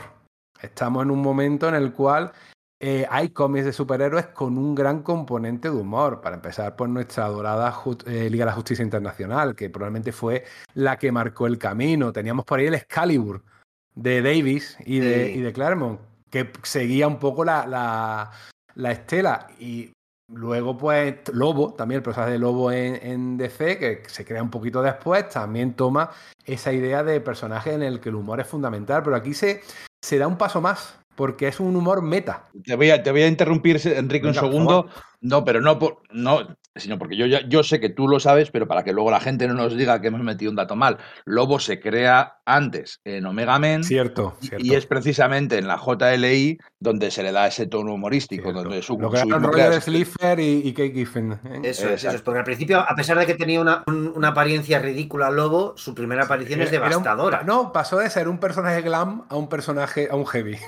sí, pero me refiero que, que el tono del personaje cuando aparece por primera vez Lobo eh, empieza a masacrar a algunos de los personajes secundarios de forma enormemente cruel. No estaba la, A pesar de tener un aspecto ridículo, su, eh, su, modo de actuar o de ser enfocado el personaje no era para nada humorístico. Es luego cuando se da la vuelta a los papeles, le ponen ahí aspecto como si fuese Lemmy el de Motorhead o algo por el estilo, y, le apliquen la pátina de humor, ¿no? Y yo creo que es lo que. Esto es, es, totalmente una divagación nuestra, pero digo, joder, como, como sé que la gente está al loro, y yo sé que, además que no es un error que haya cometido Enrique, que, sé, que sabe perfectamente, digo, bueno, pues voy a comentarlo. Es que no se puede contar todo. Y, y si nos ponemos ya, si no recuerdo más, Alan Grant metió mucha mano en esta versión, ¿verdad? Metió, digamos, posteriormente, en la, eh, no, en la de la Liga de la Justicia, sino en la tanda de miniseries que le fueron concedidas a Lobo, por, dada su enorme popularidad ahí en la serie de Legión, como un acrónimo, ¿no? Legión 89, Legión 90, etcétera. Fue Alan Grant quien se encargó de la, de la, de, bueno, pues muchas de esas, de esas miniseries de Lobo, al cual queremos rendir un homenaje desde aquí, porque muy recientemente, no sé exactamente cuándo emitimos esto, pero bueno, pues hace un par de días falleció este este soberbio guionista británico, al cual recordaremos siempre, bueno, pues por supuesto por Lobo, ¿no? Pero quizás pues también por un, escritor instrumental para el juez Dredd y el artífice de una de las mejores etapas de Batman, con el también tristemente fallecido, fallecido Norm Breyfogle, ¿no? Sí, señor. Estamos, llevamos un añito, bueno, bueno. la verdad, qué pena. Bueno, el caso es que eh, la idea de romper la cuarta pared yo creo que es lo fundamental de esta, de esta serie. Una cosa que era muy común en, el cómic de humor mm, mainstream normal, es decir, en la escuela bruguera estaba a la orden del día, personajes dirigiéndose al lector o al espectador en la tele así. Había montones, pero casi siempre era efectivamente en eh, cómics eh, humorísticos. Hay una excepción contemporánea, me di cuenta ayer, que es el Animal Man de, de Morrison, que es muy contemporáneo a, esta serie de Hulka, que hace exactamente eso de romper la cuarta pared, pero en el sentido de decir, hay un mundo ahí fuera, las movidas de Morrison, lo que Morrison sí, porque no es humorístico, es casi terrorífico. No es humorístico. sí, sí, sí, sí. Es, decir... sí, sí, es, es existencial es la píldora azul, la píldora roja que me tomo y de repente veo cómo es el mundo y veo que estoy metido en un cómic y que hay alguien viéndome, ¿no? esa parte de terror, esa viñeta que decía, te veo, te veo, no, te miro, te sé que estás ahí, que había en, en, Animal puedo verte, efectivamente. Acá, en See que se podía ver en Animal Man, estaba aquí, pero en, plan humorístico. Además, jugando con las convenciones del cómic de una manera genial, rompiendo viñetas, pasando por la página que siempre había en todos los cómics de la época, de los números atrasados con, la, con los precios que tenían de, estas librerías que te vendían números atrasados por correo. O sea, era una cosa espectacular. Para mí es una de las grandes obras de John Byrne. ¿eh? Aquí fíjate que fue breve. sale. Pero esa, tanda fue breve, pero efectivamente Esos ocho primeros números. Juega con lo plástico, ¿no? Con la, estructura de las viñetas, con el, con el medio en sí mismo, ¿no? Cosa que no le hemos visto tan a menudo hacer, que ha hecho de vez en cuando. Luego, ahora entraremos a hablar de su segunda venida y tal a la serie de Hulka, pero a mí me impresionó mucho. Yo, de hecho, esta serie me la compré en, grapa americana, ¿no? O sea, eh, que es como de las primeras que, hice. Luego lo hice, más a menudo, ¿no? Pero, ¿Compraste grapa americana del 89? Sí, sí, sí, sí, sí. Me iba ahí a, Madrid Comics y a... ¿Cómo se, cómo se nota? ¿Cómo se nota los que sois de la capital y los que somos de provincia? Sí, sí, sí, pero me, me, hacía mucha gracia porque, claro, veía Senmu el Titán... No, Senmu el Titán igual aparece luego, pero sí que veía a los hombres cabeza, a personajes que yo conocía de los defensores. Como es que está sacando lo más, lo más estrambótico de Marvel, ¿no? El Doctor Bong. El Doctor Bong de Howard el Pato, ¿no? Todo esto. Howard, sí. Sí, sí, sí, sí, sí. Y, y, fijaos en la portada que, eh, que, es icónica también, la cual aparece Hulk con, diciendo, como no compres esto, voy a romper tus cómics de la Patrulla X. Tus valiosos TVOs de la Patrulla X, ¿no? Efectivamente. está metiéndose con la está el coleccionismo, ¿no? Efectivamente, está metiéndose con el coleccionismo de la época. Se está metiendo obviamente con Chris Claremont. Le está diciendo, voy a... Esto es un cómic que va a hablar de cómics. Va a hablar de cómo es la industria, va a hablar de cómo funciona por dentro la industria. Todo eso estaba ya en la portada. Es que a mí me parece una cosa espectacular. es que es eso, cuando se habla del cómic humorístico de los años 80, se habla eso de la Liga de la Justicia, de, de pues eso, de, de, Giffen, de Matisse y, Maguire, del, del Excalibur de, Davis y Claremont, y creo que, el, que eso, que es que el, elemento que suele faltar y que en cuanto se dice se reconoce es como, no, es que hay un triunvirato. La tercera es Hulk, aunque sea, aunque sea breve, ¿no? Ese tema del lo superheroico mezclado con lo humorístico, ¿no? Que sí, que, que Plastic Man de Jack Cole ya tenía algo de eso, incluso si quieres el Capitán Marvel Shazam original, ¿no? Pero de aquí hay, como que la tormenta perfecta en esos años, segunda mitad de los años 80, principios de los años 90, que hablamos de, no, es que a partir de Watchmen y Dark Knight eh, todo es como que súper lúgubre y sórdido y violento y sexualizado y tal. Bueno, hay muestras de que hubo una de que hubo una tendencia a hacer lo contrario y fueron TVOs enormemente populares, no olvidemos, ¿no?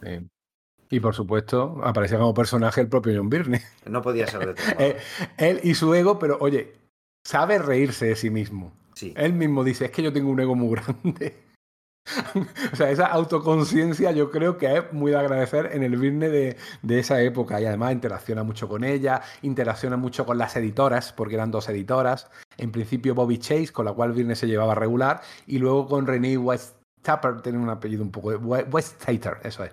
Un apellido un poco impronunciable, que, con la cual sí tuvo una relación maravillosa y, salía mucho también como personaje y se llevaban muy, muy bien. Y se notaba, se notaba que cuando Virne estaba contento con el, con el editor el cómic funcionaba bien, ¿eh? bien, bien, bien, bien.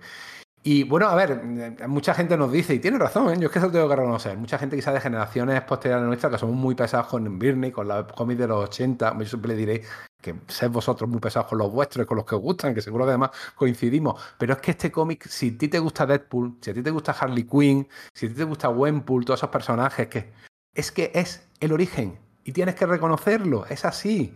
Luego te gustará mucho más Deadpool y mucho más Harley Quinn, claro que sí. estará muy bien. Pero están muy bien, que están muy bien. Además, la serie, de, vamos, Harley Quinn, en la serie de dibujos animados de, del HBO. Magnífica. Fabulosa, fabulosa. Y tiene también mucho de este tipo de humor, ¿verdad?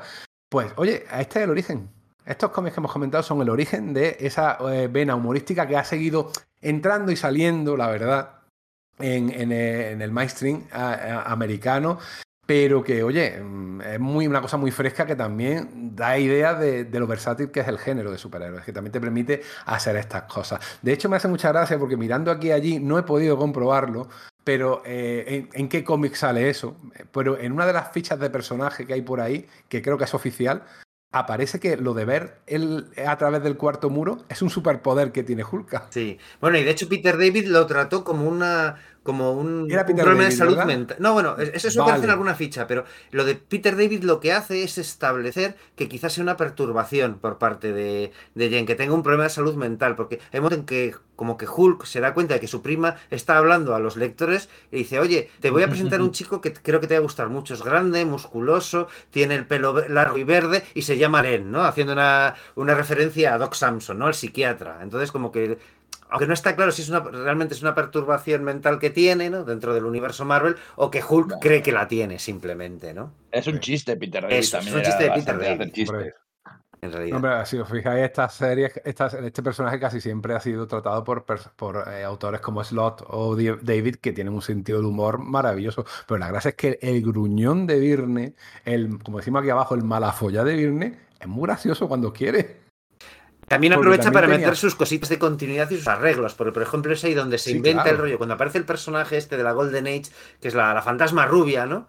Eh, coge y mete la, la, teoría metatextual de que si tú eres un personaje y estás apareciendo en los tebeos, entonces apenas envejeces. Pero si dejas de aparecer es cuando la edad te sobreviene. Es decir, si tú eres un personaje y te tiras 20 años sin aparecer en un tebeo, cuando vuelves a aparecer habrán pasado 20 años por encima de ti, ¿no?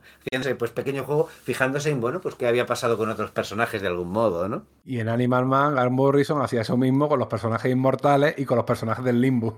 Eso es. Eso es, pero de manera seria y profunda. Eso pero era lo mismo. Estaban contando lo mismo de, con un tono distinto. Mm, bueno, eso es coger un montón de personajes no secundarios, terciarios. Yo digo, el hombre es cabeza, el circo del crimen. Eh, el más serio quizás sea misterio en cierto momento, coge a Semnum. Estoy un poco mezclando las dos etapas, porque hubo dos etapas que enseguida lo vamos a buscar. Muchos personajes de Steve Gerber que es interesante, de los que sacó en Howard, porque probablemente era el cómic que fuera un precedente más eh, eh, eh, directo de, esta, dentro de, Marvel, por el tono. Dentro de Marvel, sí, sí, sí, es así. Mete al jabalí, mete a estos camioneros galácticos que salieron en un par de, números, coincidiendo con la guerra de las galaxias más o menos, pues salieron unos camioneros. Esa es una cosa, unos personajes que digo yo, mira, Rascar, y esta fantasma rubia es interesante porque es verdad que es un personaje de la Edad de Oro, presuntamente, aunque está muy discutido, creado por Stan Lee y por Side Shores, que sí era un, autor. Un entintador, ¿verdad? Y, un entintador luego y de un dibujante muy bueno. Resulta que este personaje en algunas de sus aventuras sí que rompía un poco la cuarta ¿Ah, pared. sí, ¿eh? Sí, sí, sí, levemente. O sea, era un poco el reconocimiento de que allá había alguien, o se dirigía al público por lo menos. O sea, él, ese personaje contaba algo y, se, y lo contaba a, entre comillas, cámara, ¿no? Entonces, yo creo que también fue la idea de, de lo sabría o lo, se lo comentaría a alguien, pues, Ay, pues la voy a sacar. Y, oye, mira, es que una interacción bastante con, chula. Con esos momentos del interés de Bern por la Golden Age, ¿no? Es cuando resucita, por ejemplo, la antorcha humana original en Los Vengadores, ¿no? Luego más adelante utilizará los, a los personajes de los invasores en Namor, algo más adelante. Pero hay un momento en el que John Byrne se empieza a interesar por la Golden Age. Hasta entonces ha estado muy flipado y bueno, eso permanecerá, ¿no? Pero que ha estado muy enfocado en la Silver, ¿no? En la Silver de Marvel, en, bueno, pues esos primeros cuatro fantásticos, esos primeros Hulk, esos primeros Vengadores, pero llega un punto en el que, bueno, voy a mirar más atrás, ¿no? Y se nota alguna de sus obras, y yo no había visto esto que dices, pero me parece que, bueno, pues que, es muy consecuente, ¿no? Con, bueno, quizás los intereses del autor en esos momentos. Mm, el caso es que Virne hace de Virne, en el número 8, pues pega el portazo. Claro. no podía hacerlo de otra manera. Y con este portazo, si no os parece, vamos a hacer una pequeña pausa y volvemos detrás de la música, ¿de acuerdo? Y continuamos con lo que es la Julka post primera venida de John Byrne, ¿vale? Pues a mí me, a mí me parece mal. Vaya. ¿Y ahora qué hacemos? aguanta. Nada, pausa.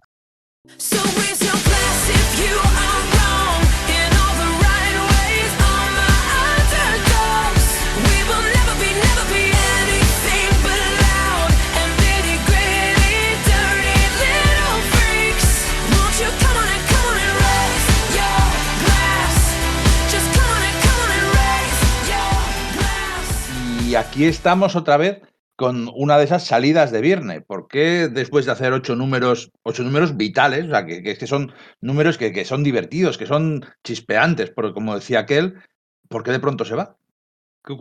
La, serie iba bien, la serie la verdad que iba bastante bien, tanto es así que decidieron hacer una miniserie en paralelo, escrita por Dwayne McDuffie y dibujada por Jim Brickman, una autora que a mí me encanta, pero que aquí no está precisamente a su mejor nivel, que se llamaba Ceremony, que trataba más bien con la relación con eh, Ryan eh, que resulta que simplemente eh, establecía que eran pareja, eso para empezar, o más o menos, cuando Viernes había decidido que no en aquel momento, que la relación estaba en, stand-by, ahí decían que sí, que seguía, ya empezamos con la primer, el primer roce, claro, no le podías cambiar ni una coma a Viernes porque se mosqueaba. Y además Virne decía que le estaban reescribiendo algunos de sus números, de lo que él iba a hacer después de ese número 8, para que se acompasara con esa eh, miniserie de dos números que trataba más bien con temas de dioses indios y tal, ¿no? Dioses de nativos americanos y tal. Eh, y que es muy flojita, ¿eh? le he echado un vistacillo y la verdad que no está nada bien. Pero bueno, cualquier excusa era buena y este hombre pues decidió pegar el portazo. Y claro, su sustituto resulta que fue alguien con el que no tampoco se llevaba muy bien y del cual había utilizado un montón de personajes como acabamos de, de ver, ¿no? Un montón de personajes como por ejemplo el hombre es cabeza y, o Bong, ¿no? El doctor Bong, que era Steve Gerber. Con un primerísimo, pero primerizo, primerizo Brian Hitch, que yo creo que en este momento no tenía, tenía 20 años. 18, 19, 20 años, ¿no? Y se le nota mucho esas obvias influencias que él negaba, por cierto, de Alan Davis. Y yo que sé, a mí esta etapa me resulta flojísima, la verdad. De hecho, yo creo que este es el primer trabajo de Brian Hitch. Y a mí yo no sé, yo no, yo no, tengo un buen recuerdo de ella. Y he hecho una relectura en diagonal y sigue sin hacerme gracia. No sé si vosotros le veis algo positivo, pensáis como yo. Yo creo que eso, que era interesante tener a Gerber detrás, porque sí. era eso, como decimos. Era el, buena elección, ¿eh? Era, era buena, buena elección, elección porque Verne había utilizado personajes suyos y porque, como hemos comentado antes, bueno, pues era el artífice Howard del Pato. Y bueno, no solo eso, sino que es que todas las obras que tocaba, eh, Los Defensores, El Hombre Cosa, tal, pues había un cierto tono de surrealismo, además de muy mala leche política detrás. Entonces era como, esto puede ser interesante. Pero es verdad que yo dejé comprar la serie. Y lo que dices, pues Brian Hitch era que, bueno, pues sí, es un tío que está ahí, que no es que me desagrade visualmente. Igual no era su primer trabajo y, y, y, igual ya había publicado algo en Marvel UK, no, no sabría. Sí, decir. sí, that, Head lo había hecho antes, eso sí. Ya lo había Su hecho. primer trabajo en Marvel USA, eso sí. Eso es, sí, probablemente el primer Death's Head él ya había colaborado con Simon Furman, si mal no recuerdo, sí. sí. Al de ahí vendría, me imagino, porque esa serie se, se publicó en tomo en Estados Unidos y tal, entonces sí, sí, encaja bien, encaja bien, es cierto. Pero lo cierto es que yo eh, de hecho, no la he releído. Es decir, que yo eso me compré unos cuantos números y dije, bueno, pero es que sí está bien, pero que no me va a dar más que lo de Bern, pues invertiré mi dinero en otras cosas, ¿no? No sé si tú tienes la misma sensación, Íñigo. Yo es que yo seguía a mi Dios, que era John Byrne, y se fue y dije, ¿esto qué es? A tomar por saco. La dejaste también, ¿no? Sí. sí. Yo, yo, aguanté un par de números, pero no me gustó el tono, ni me gustó, no tiene nada que ver, la verdad. Así que la chapamos y la verdad que duró, ¿eh? Duró veintipico números, 22 números, si no recuerdo mal, ¿eh? Sí, del 9 al 30. Con algunos feelings, por cierto, de Peter David de Luis Simoso. ¿eh? Algún sí. numerillo suelto por completar. Pero pasó sin pena ni gloria, las ventas bajaron un montón. Y de repente. En España, de hecho, se canceló la serie. Sí, ¿verdad? Sí, sí, es cierto, cierto. Y de repente vuelve como John Byrne aquí, pero vamos, diciéndole más, eh, aquí está Dios Salvador y os vais a enterar. Además, vuelve de una manera muy graciosa que yo creo que la tienes que contar tú, Sergio, porque creo que eso tiene que ver bastante con su casi vuelta a los Cuatro Fantásticos, ¿verdad? Bueno, es que tiene más gracia todavía porque lo que propone Verne es que dice, bueno, pues todo lo que ha habido, estos números que ha habido en medio han sido un sueño. Y que era una de las ideas que tenía para su vuelta a los su hipotética vuelta a los Cuatro Fantásticos, que nunca se había a, llegado a dar, pero tiene más gracia todavía, considerando que eso fue lo que Steve Gerber, precisamente el que el tío que le había sustituido en Hulka, él en los años 70 estuvo haciendo el pato Howard, se fue por una disputa legal, y cuando llegó Jim Shooter a la editorial, bueno, pues él volvió y se, se negoció el hecho de que él volviese a Howard el pato. Entonces, Gerber, precisamente su primer número, lo que iba a hacer era eso. Es decir, el decir, no, todo lo que ha pasado antes era una pesadilla. Empezaba el TVO con una pesadilla que tenía Howard el Pato, con, con unos personajes que eran claramente los guionistas que se habían ocupado del, del personaje en su ausencia, y que Howard se despertase y dijese, bueno, esto ha sido una pesadilla. El, es, eh, hacer eso le valió una bronca con Jim Shooter, Jim Shooter no lo dejó y Gerber se, se, fue dando un portazo. Entonces tiene mucha gracia, o sea, me parece que, está, que abunda la sangre ahí, teniendo en cuenta que a Bern sí le dejaron hacerlo así, y, que, eh, y, que, se lo hiciese precisamente a Gerber, que era el primero que había tenido esa idea, ¿no? Es como de, guau, chaval, cómo vuelan los cuchillos de esta, meadas ter territoriales y, meadas, y pisar sobre lo pisado, sobre el, los unos sobre los otros, ¿no? Es como de, vaya, vaya panorama. Me parece una falta de respeto Eso es. Una, una, un insulto a un, compa, a, no a un compañero, a unos, a unos compañeros. O sea, me, es una cosa, es que es, es que es horrible. Y es que encima es anti, es anti Marvel. O sea, si Marvel fuera un ideal, que no lo es, que es una empresa y tal, pero si fuera Mar eh, aquí se apechuga con lo que se ha hecho y se tira para adelante. Y se intenta sumar todo, no hacer borrar. Eso que eso de borrar la historia no ha ocurrido, eso lo hacen en DC. Eso, eso, eso es. es. para, eso es para, para los, los torpes. Y además que se llevaban fatal, que no hemos, no hemos incidido en eso, pero Gerber y Birne se llevaban fatal. Es decir, que tú, una serie que ha, ha dejado Birne, Bobby Chase, meta a Steve Gerber, es darle la carita. porque de eso viene de una, de una entrevista, bueno, de los intentos, mejor dicho, de Gerber de recuperar a Howard el Pato. Entonces creó un cómic de Sawyer Duck que hizo con varios autores, Eclipse, con Kirby, por ejemplo, para recaudar dinero para pagar los abogados. Eso ha pasado mucho. Lo de hacer cómics para pagar abogados lo ha hecho hasta Neil Gaiman. ya lo había hecho Steve Gerber antes. El caso que John Byrne le hicieron una entrevista en el Comic Sin, en la revista esta, o en Comic Interview, en una de estas. Sí, en comic, sí, fue en Comic Interview porque creo que recordar que, el, que, el, entrevistador era Jim Salicrup y que estaba ahí metido. Sí, vale, vale, vale. me, ha volado, ¿eh? me, ha volado, el dato, pero sí, es muy parecido. El caso que me parece, ¿eh? pero me, sí, Sí, sí, da igual. El caso que en una entrevista eh, eh, se empezó a meter con Garber diciendo que, que, era una tontería, que él sabía cómo jugaban las empresas, que Marvel era maravillosa, era su momento en el que era ya el niño mimado de Marvel y demostrando, pues, el tío... Eso había sido a principios de los años 80. En el 82, 82, 82. Eso es, para que los oyentes se, ubiquen, que estamos saltando de arriba para adelante y eso. Entonces, pues, era una pugna que venía de antes, eso es. Y entonces, en ese cómic que hicieron para intentar recuperar los derechos de Sawyer Duck, eh, parodiaron a Virne en forma de un ser de protoplasma sin voluntad ninguna que trabajaba para una multinacional. En columna vertebral, que es una forma, que es una que coincide con una expresión anglosajona en plan de spineless, ¿no? En plan de no, no tienes huevos, no, un poco eso, ¿no? Sí, sí, sí. Y además un tío machista, con un ego muy grande, en fin, una cosa, vamos. La serie pues duró poquito, la verdad, y al final Gerber pues perdió los derechos porque, en fin, legalmente, no moralmente tenía razón, pero legalmente pues seguramente no, ¿no? Porque la ley era así, aunque la ley fuera una mierda. El caso que eh, luego ya pues eh, pasó eso, ¿no? que cuando volvió, como has comentado, aunque pegando muchos tropezones, Gerber volvió a, Marvel y cuando le ofrecieron Hulk, vamos, de cabeza, de cabeza, claro que sí. Para darle la carita a Virne faltaría más. y luego llega Así que Virne se la devolvió, pero doblemente, no solo, no solo, ocupando su sitio, sino diciendo, mira, esto que no te dejaron hacer a ti, a mí sí me lo dejan hacer. Pero claro, tío, lo estás haciendo en un cómic que es que está en su esencia. Ahí puedes hacerlo. Eso Ahí tenía sentido. Claro que sí. Claro que sí, porque de hecho incluso... Muy feo que fuese, ¿eh? que me parece feísimo y que entiendo perfectamente además lo de que Jim Shooter se lo prohibiese a Gerber en primer término, porque era meterse pues, pues, con Bill Mantlo, con Marvel. Pero esto ya era momento de Falco, ¿verdad? Había más Eso, en ese momento ya estaba de Falco como editor, eso es. Si el caso es que retoma la serie, pues sí, como él la hace, desde con el mismo tono, las mismas ideas, desarrollando eh, un montón de, pues, de recursos narrativos humorísticos, es, vuelve a salir Virne como personaje. Y repito, todo esto ya se había hecho. Se había hecho en Popeye, se había hecho, bueno, si te digo, se había hecho en Mortadelo, lo había hecho eh, Vázquez en España. Bueno, Virne obviamente no tenía referencia de eso, pero eran recursos bastante comunes. ¿Te imaginas que sí? Que Virne fuera como super, super fan de Ibáñez teniendo en cuenta lo mucho que copiaba la escuela bruguera a su vez de cómics argentinos, de, humor, yo te digo a ti que hubiera tenido gracia, la verdad. O de, de cómic franco-belga, claro, que Gastón Legaz no deja de ser un trasunto de Sacarino, o al revés, Sacarino de Gastón Legaz, o del propio Espiru. Bueno, bueno, estamos yendo otra vez divagando. El caso es ese, ¿no? Que son un montón de tics de humor, ¿no?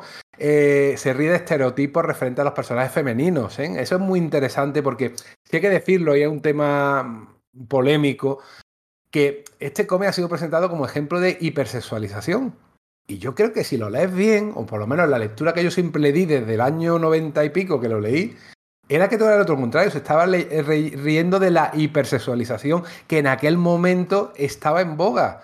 ¿eh? Con los autores de Image, con sus posturitas, sus mujeres hipersiliconadas, esa, esa manera de dibujar a los personajes femeninos de manera que mm, se le veían a la vez los dos pechos y los dos cachetes del culo, una cosa totalmente antinatural, y se estaba riendo de eso.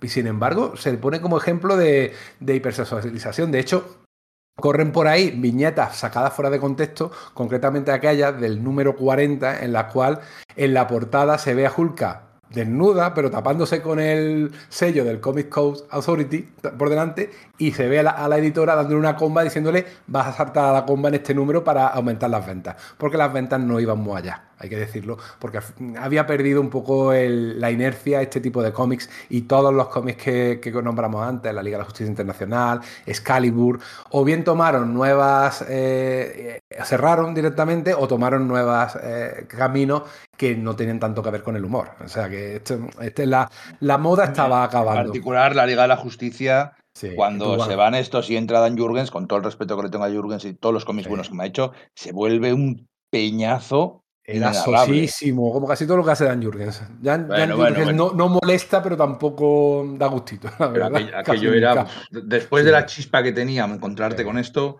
Sí, joder, fue tremendo. Yo además recuerdo que cuando salieron los pósters promocionales de, de, eso, la llegada de Jurgens y tal, era como que volvía a ofrecer una alineación bastante icónica con Wonder Woman, con Superman, con Green Lantern. Decía, coño, esto me puede gustar, porque a mí me apetecía leer una. También me apetecía leer una Liga de la Justicia icónica, ¿no? Entonces, como bueno, pues ya he, leído esto humorístico, estoy preparado para leer algo icónico, y claro, fue como, esto no es. unos pocos años después ya me lo, me lo, dio Grant Morrison y me resarció, ¿no?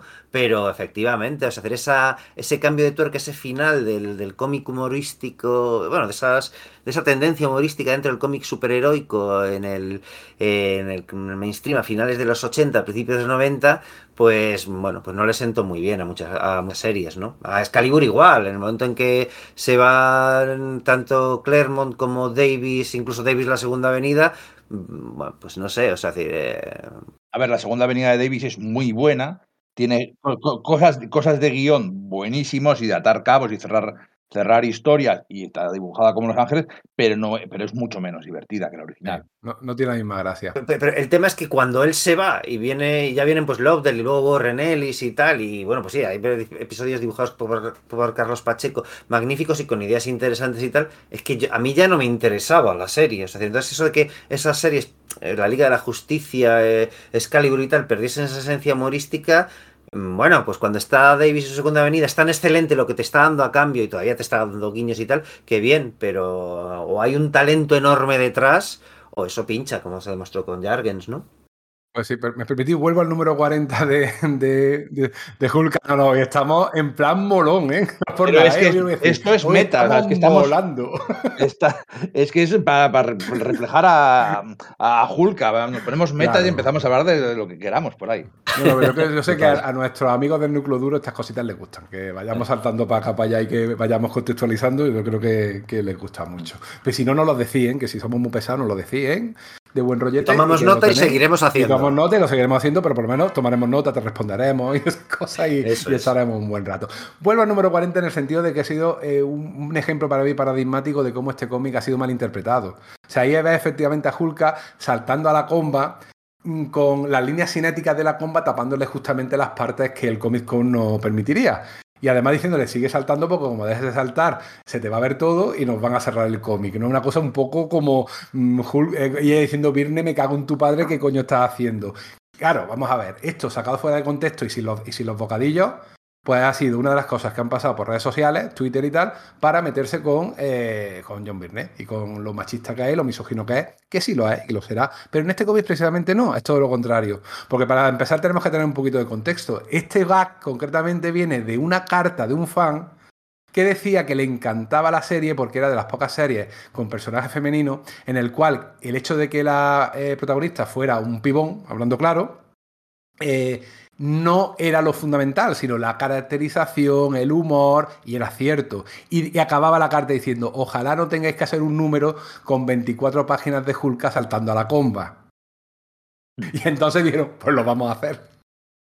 O sea, ese grado de interacción había con las cartas de los lectores, que les, que le, que le, incluso ellos las cogían y hacían risa sobre lo que decían los lectores. Que además este lector iba de buen rollo y lo dijo de buena, como diciendo el montón de cómics con personajes femeninos que hay por ahí, tipo Image, ya estamos en, el hervidero de, de, Image en el año 92, 93 del que estamos hablando.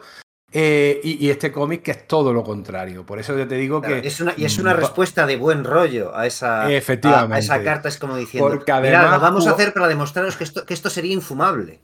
Claro, y cuando lo hace, además le dice, llega la editora y dice, ¿pero qué estás haciendo? Es que me han dicho que deja de saltar. Y cuando deja de saltar ve que ella tiene el, un top y unas mallas, que está bien vestida, que no está desnuda, que está como para hacer deporte como casi siempre además, porque no tenía uniforme en esta, en esta serie. Es curioso que el uniforme lo abandonó, era simplemente ropa deportiva o a veces en ropa interior, pero muy recatadita la ropa interior, la verdad. No era de ropa de entre de abuela, pero casi. El caso que tampoco había una excesiva, que podía haber sido mucho peor, ¿no? Porque a las mujeres que dibuja Virne, como muy ha dicho Íñigo, siempre eran muy guapas y muy espectaculares. Pero no era un. No era rijoso, no, no, no te daba el mal rollo. Efectivamente. Entonces era todo lo contrario, era riéndose y además le dice, pero tú te crees que un cómic eh, editado por Tom de Falco, tú vas a salir desnuda, hombre, ¿qué te crees? Pero claro, jugaba también con el lector, porque como te han tapado las partes clave con una línea cinética, la imaginación del lector hace que pienses que está desnuda. Es una maravilla. Si es que ese como gag, como manera de cómo funciona la imaginación, es perfecto, tío. Yo es que, es que, ya te digo, y además lo estoy diciendo y digo, no, es que se va a convertir esto en mi obra favorita de John Byrne, tío, por encima de la patrulla X. Porque, porque eh, aquí está muy bien, está muy, muy bien, pero es verdad que las ventas no acompañaban. Y él mismo decidió salir en el número 50, un número redondo, de buen rollo, sin pegar portazos. Aleluya. Yo creo que es la única vez que le ha pasado. Habría que mirarlo. Pero ese número 50 sí lo hizo él además con la idea de darle un paso al nuevo equipo creativo.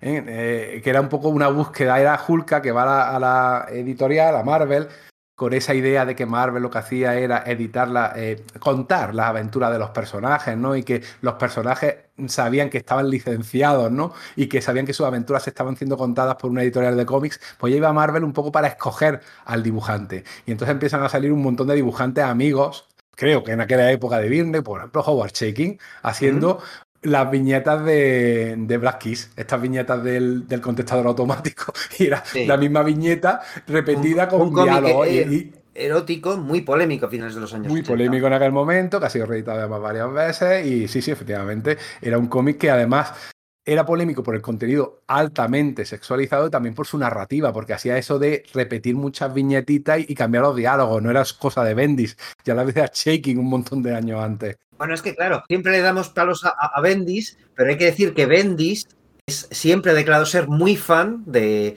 de Chaikin y de sus diálogos y, su forma de interpretar, así que echarle la culpa a Howard al final o se ríe de Frank Miller y de que Frank Miller dibuja un par de páginas con diálogos de Frank Miller. Estoy en la ciudad, mi autor ha muerto, tengo que, tener venganza, la lluvia cae sobre mí, como las lágrimas de nos. ese tipo de, tal. Pues llega eh, Frank Miller y te dibuja eh, las páginas. No sé si él escribió los diálogos, fue Virne, pero es perfecto. Es un montón de. Por aquel entonces ya, ya estaba Sin City y, eh, estaba La, línea esta Legend, ¿no? La que... Exacto. En la que él mismo colaboraba, el mismo Virne. Eso es que, es la que estaban los Next Men, estaba Hellboy. El Hellboy de Mignola, que también guionizó en la primera miniserie, ¿verdad? Y Miller Era un tío que con toda la fama que tiene, pues tenía mi amigo y tenía buena relación. Adam Hughes le hizo un par de páginas con eh, ahí sí chicas hipersexualizadas, como las dibuja tan guay, porque dibuja muy guay Adam Hughes.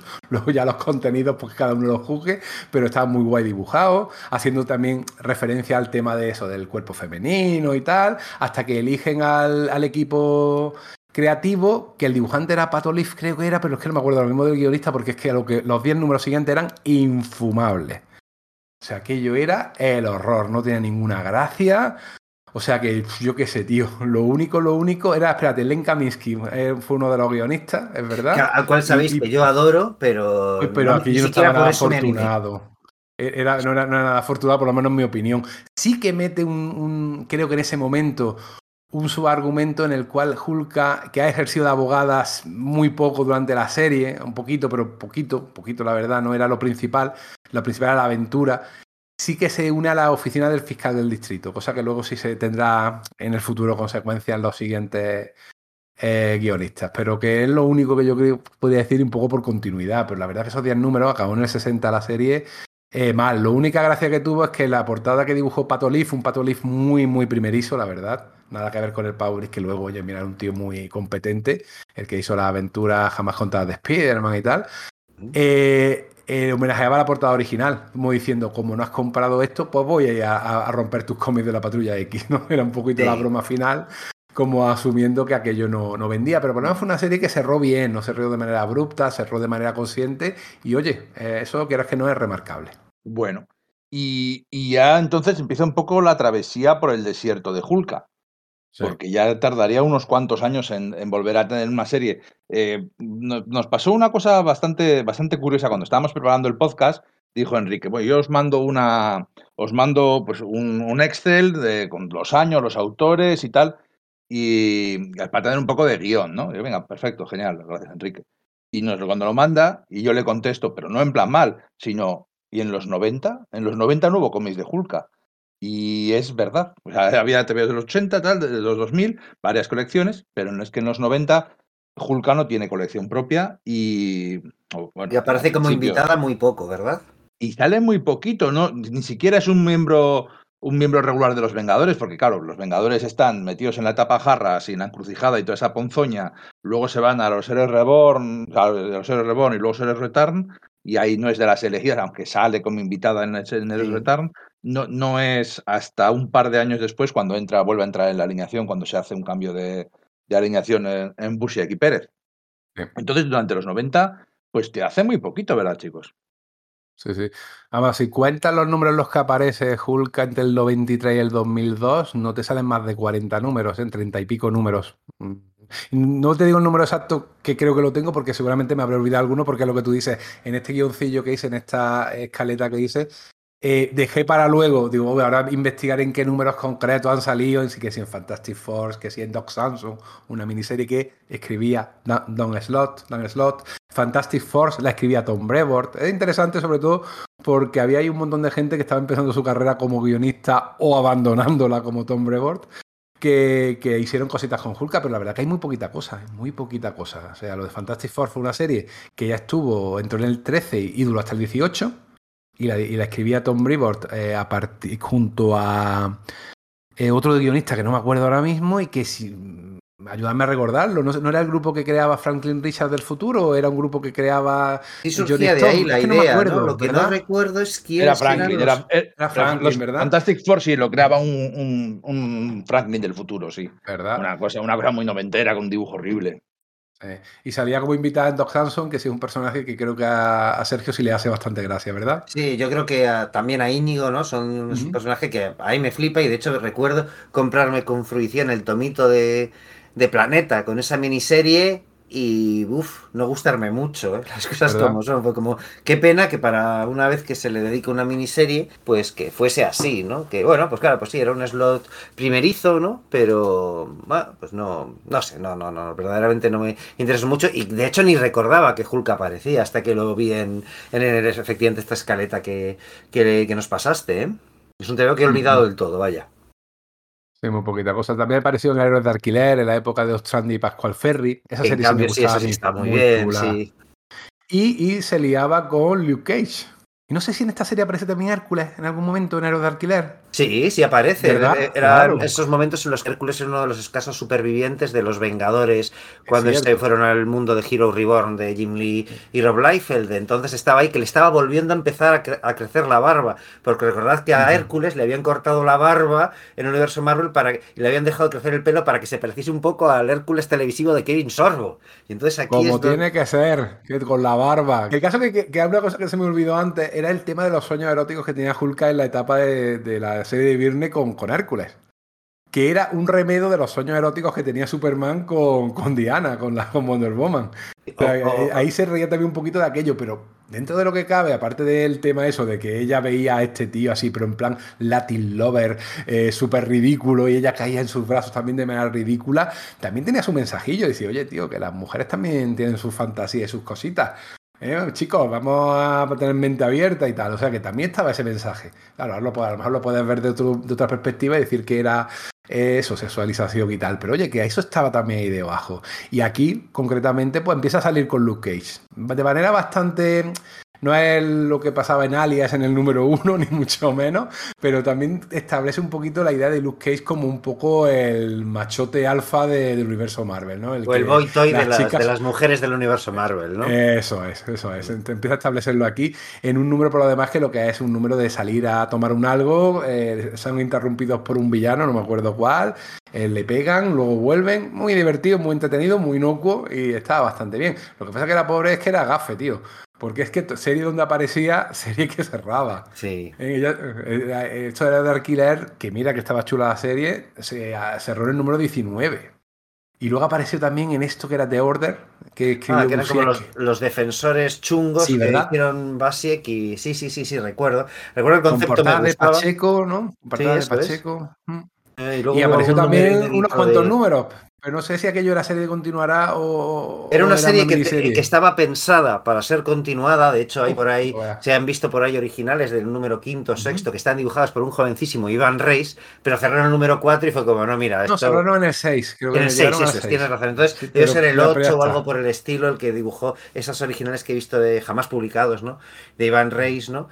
Eh, entonces, bueno, pues se decidió cerrar y hacer como si fuese una miniserie aquello, que era básicamente que por la anterior serie de los defensores, lo que había habido, ¿no? Que era también pues con Basiek y Eric Larsen y tal, pues eh, los defensores mm, se, se transforman en malvados, digamos, ¿no? Por lo menos, eh, no sé cómo decirlo. eh, mm, No, era una respuesta de Authority y todo ese tipo de series. eso es, esa era la jugada, era coger las versiones más, eh, más chungas de los, de los personajes, en plan el Doctor Extraño con la máscara esta que le pusieron Roy Thomas y creo que Mary Severin en, a finales de los 60, el Hulk Gris, en Namor con el, con el traje que lleva en los 70, que el, negro este, en vez de ir en bañador, que hoy por hoy ya es el, es el oficial, ¿no? Digamos, es el que lleva hoy por hoy, ¿no? Pero en ese momento todavía seguía con el, con el bañador verde. Y hacerlos chungos, hacerlos chungos y eh, despiadados, ¿no? Entonces, bueno, pues se organizaron una especie como de, de personajes que se oponían a ellos, ¿no? Eh, De héroes y entre ellos, bueno, pues claro, estaba Jennifer Walters, ¿no? La, la prima de Hulk. Y como ha comentado antes Íñigo, en paralelo había tenido alguna etapita dentro de la eh, Busiek y Pérez, pues la habían sacado, había participado en unos cuantos números, luego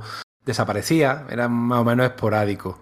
Aunque sí se vuelve al final, cuando la parte ya de que Iron Dwyer, que a mí no me parece tan mal dibujante, por cierto, Íñigo, pues la parte de que Iron Dwyer al final sí se une, eh, diríamos de forma, porque la, cuando llega Jones se queda con ella. Eso es, A mí, sí. a- a mí la etapa de Jones, la verdad es que le tengo que dar una nueva oportunidad porque no me acabó. No, ¿eh? La la etapa, muy la, bien. etapa, la etapa de Jones, vuelve a leerla, de verdad la recomiendo Es a todo lo mundo voy a leer, porque está de puta madre. Yo estoy contigo, Íñigo, a muerte en eso. Sí, sí, sí, sí, sí, yo- los tres, tanto Pedro, un recuerdo ya Pedro que gusta estar con nosotros, eh, la ponéis muy bien y digo, le tengo que dar una nueva oportunidad. Esta tarde llegaré a, ca- a casa de mi padre, que las tengo allí, la- las grapas y, y las rescataré. De hecho, yo diría que empieza a flojear en es- eh, precisamente en la saga esta de, Mm. de, de, pues de- que se centra en Hulk Hulk, salvaje. ¿no? que la vuelve que la vuelve salvaje, pero no tanto por Jones, sino por igual el dibujo de Scott Collins que y me parece que está un poco demasiado Mm. Esquemático, pero de verdad que es no sé, a- formidable. a, mí, a mí me gusta mucho. ¿eh? Y Jones, eh, digamos, y Collins, que era su dibujante en Flash, sí, que vuelven a trabajar juntos ahí. Es que a mí, joder, es que me parece un cómic súper moderno. Es un me parece cómic. bestial. Digo que quizás sería la, la- la pega que le pondría como mucho, porque el otro es tan bestial con Ariel Olivetti, con No, Gary no. Frank, con es como venga, me, me- pero no, No, sé. Y que, y que son cómics súper bien escritos, de una forma súper moderna. O sea, quiero decir, es que, es que siempre hablamos. El problema es que esa etapa duró muy poco, porque Jones le ofrecen eh, ser el arquitecto de DC, le ofrecen un contrato en exclusiva. Entonces él estaba simultaneando pues, la JSA, Flash y. Y, está, y, y los Vengadores. Tiene que elegir y tiene que dejar los Vengadores y se va a ser, pues, Dios en DC. Sí, porque de hecho Jones iba a haber hecho Iron Man en Marvel. Y bueno, pues bueno, Decía que, que era, una, una- era una de sus series soñadas, llevaba Eso es. diciendo siempre que tenía argumentos para escribir varios años de, de Iron Man. Entonces, eh, John se va de, de los Vengadores y los Vengadores pues que de- terminan de decaer, pero los Vengadores de Jeff Jones son un cómic súper moderno, ya no tienen, tienen, tienen que ver con que respetan la continuidad, respetan la historia de una forma moderna, pero están contados de forma moderna, pues eso, como se tenían que contar los los 2000, eso de que los Vengadores de Bush y Pérez se habían quedado atrás, es que yo es que, es que sigo sin comprarlo. Si Geoff Jones no llega a dejar los Vengadores, no hubiera hecho falta ningún desunidos. Lo tengo clarísimo. Probablemente no. Y de hecho eh, lo que pasa es eso que, mm, volviendo con Hulka, ¿no? Que es a lo que venimos, ya sabéis cuánto nos gusta divagar, ¿no?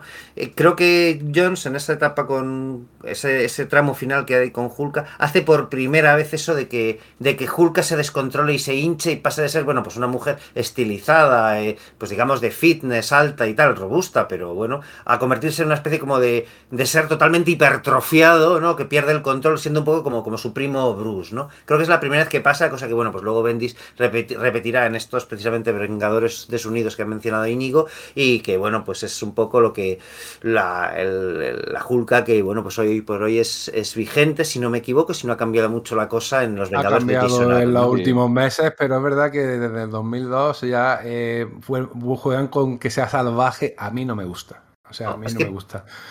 Lo veo un poco re- personajes. reiter- Es decir, lo que durante un montón de. bueno, aunque luego es verdad que Slot sí que lo, lo matiza mucho.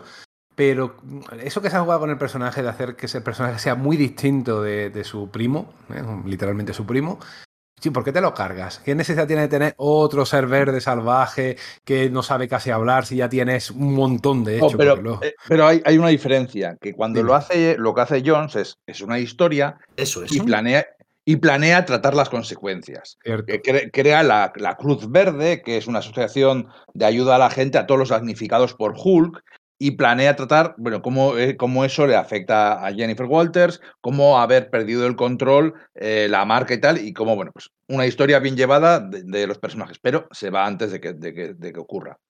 Por suerte, llega nuestro amigo Dan Slott, que en aquel entonces, bueno, pues había hecho algunas cosillas, había hecho esa, esa miniserie, ha hecho diversos trabajos, lo había petado, yo creo que lo había petado ya en DC con aquella miniserie de Arkham Asylum, Sí, no recuerdo la fecha, pero probablemente eh, alrededor de esto, ¿no? Es, anterior, que aquella miniserie es buenísima. Si podéis echarle echarle eh, una mano encima al Arkham Asylum de... ¿Arkham Asylum se llama? Sí, creo que sí. Sí, sí, se llama Batman Arkham Asylum o algo así. Está editada por, por ECC en un tomito. Sí, sí, sí. Es, es, tremendamente buena. Bueno, pues aquí llega eh, Dan Slot y nos hace un poco una especie de, no de versión Ultimate, porque obviamente mantiene toda la continuidad, pero sí de versión eh, que aglutina todas las cosas. Aglutina pues esa superheroína, aglutina a la mujer, eh, toma una inspiración directa de, la serie de televisión de Ali McBeal, que por aquel entonces lo había petado, de la joven abogada moderna, eh, liberada, pero con sus traumas y sus cosas en la nueva, bueno, aquella, aquella era en Boston, pero bueno, esta es obviamente la Nueva York del universo Marvel, y hace una serie profundamente Marvel, en el sentido de coger la continuidad y usar y jugar con el universo. Y, entonces hace lo que hace, hace, una serie de una superheroína en el, en el universo Marvel. Superheroína de, de ah, perdón, superheroína. Una abogada en el universo Marvel, ¿no? Eh, abogado de superhéroes. Entra a trabajar, deja su trabajo en, la fiscalía, después de, bueno, eso, deja su trabajo en la fiscalía y entra a trabajar, pues bueno, pues un, un juicio que sale mal, un lío y tal, y entra a trabajar para un bufete que se llama eh, Guzman, Lieber, Karachberg y, y. Que, o sea, que son Martin Guzman, Stan Lee, Jack Kirby y el, y Holloway, que es el que sale, bueno, que es algo así que se puede traducir como camino sagrado, de hecho, Holloway, y mm, que es el, es el jefe del bufete. Y es un despiporre. O sea, esta serie para mí es la, es la serie de Hulka, más incluso que la de Verne. Eh, es que lo hace todo bien. O sea, crea a 50 secundarios, crea, bueno, por supuesto, el universo Marvel es su secundario, el Capitán América, Jarvis, la llegan a echar de la mansión porque está un poco desatada, está todos los días de fiesta, lucha contra la lucha con los Vengadores contra alienígenas y luego va a una fiesta, la lía pardísima, eh, se acuesta con gente que las mete en la, mansión, está bastante desatada y, el Capitán América tiene que pararle un poco los pies de tía. Es que tú, tú has nombrado probablemente Palima Bill como referencia, pero a mí la referencia es ese gag de, de, de Bender diciendo lo de abogada soltera practica sexo. no sé si recordáis. Sí, sí, sí. Eh, es, Que, es, que, es, que, ese era un gag de Ali McBeal que es súper apropiado también para. Es un gag de Futurama sobre Ali McBeal que es súper super apropiado para Hulk. Todo el mundo hace el chiste, hace la referencia, pero es que es así. Es que. Es que de, la serie Futurama, ¿vale? Que no lo he dicho, de la serie Futurama, de Futurama. aparecía eso. Y entonces, bueno, pues es una serie en la que eh, tiene que ejercer, pues bueno, pues como cosas que pasan en el universo Marvel, de un fantasma que quiere declarar en su juicio por asesinato, o un tío que, eh, que está también acusado de asesinato, pero es que ha matado a un no que viene del futuro para matarle, entonces es defensa propia, ese tipo de cosas que solo pueden pasar en los tebeos, pues bueno, de casos relacionados, hay, el, hay un número divertidísimo, es un número como más en el que Spider-Man demanda a, a, Jameson, a JJ Jameson, pues bueno, por tantos años de injuria, de mm, peligro amenaza, de echarle las culpas, el maldito trepamuros y tal. Entonces hacen un, juicio divertidísimo, pero divertidísimo. Y aquí ya es en donde empezaba a demostrar Dan Slott que sabía tratar a Spider-Man y lo que le llevaría seguramente uno de sus exámenes de prueba para, para, para el personaje, ¿no? Para, para su histórica etapa de 10 años. Sí, eso junto a la miniserie aquella que hizo con Spider-Man junto a la Antorcha Humana, que también es modélica, ¿verdad? Sí, sí, sí, sí. Sí, sí, es ahí donde se lo empieza a tratar antes de acceder a, eso, eso, esa etapa histórica para el personaje, ¿no?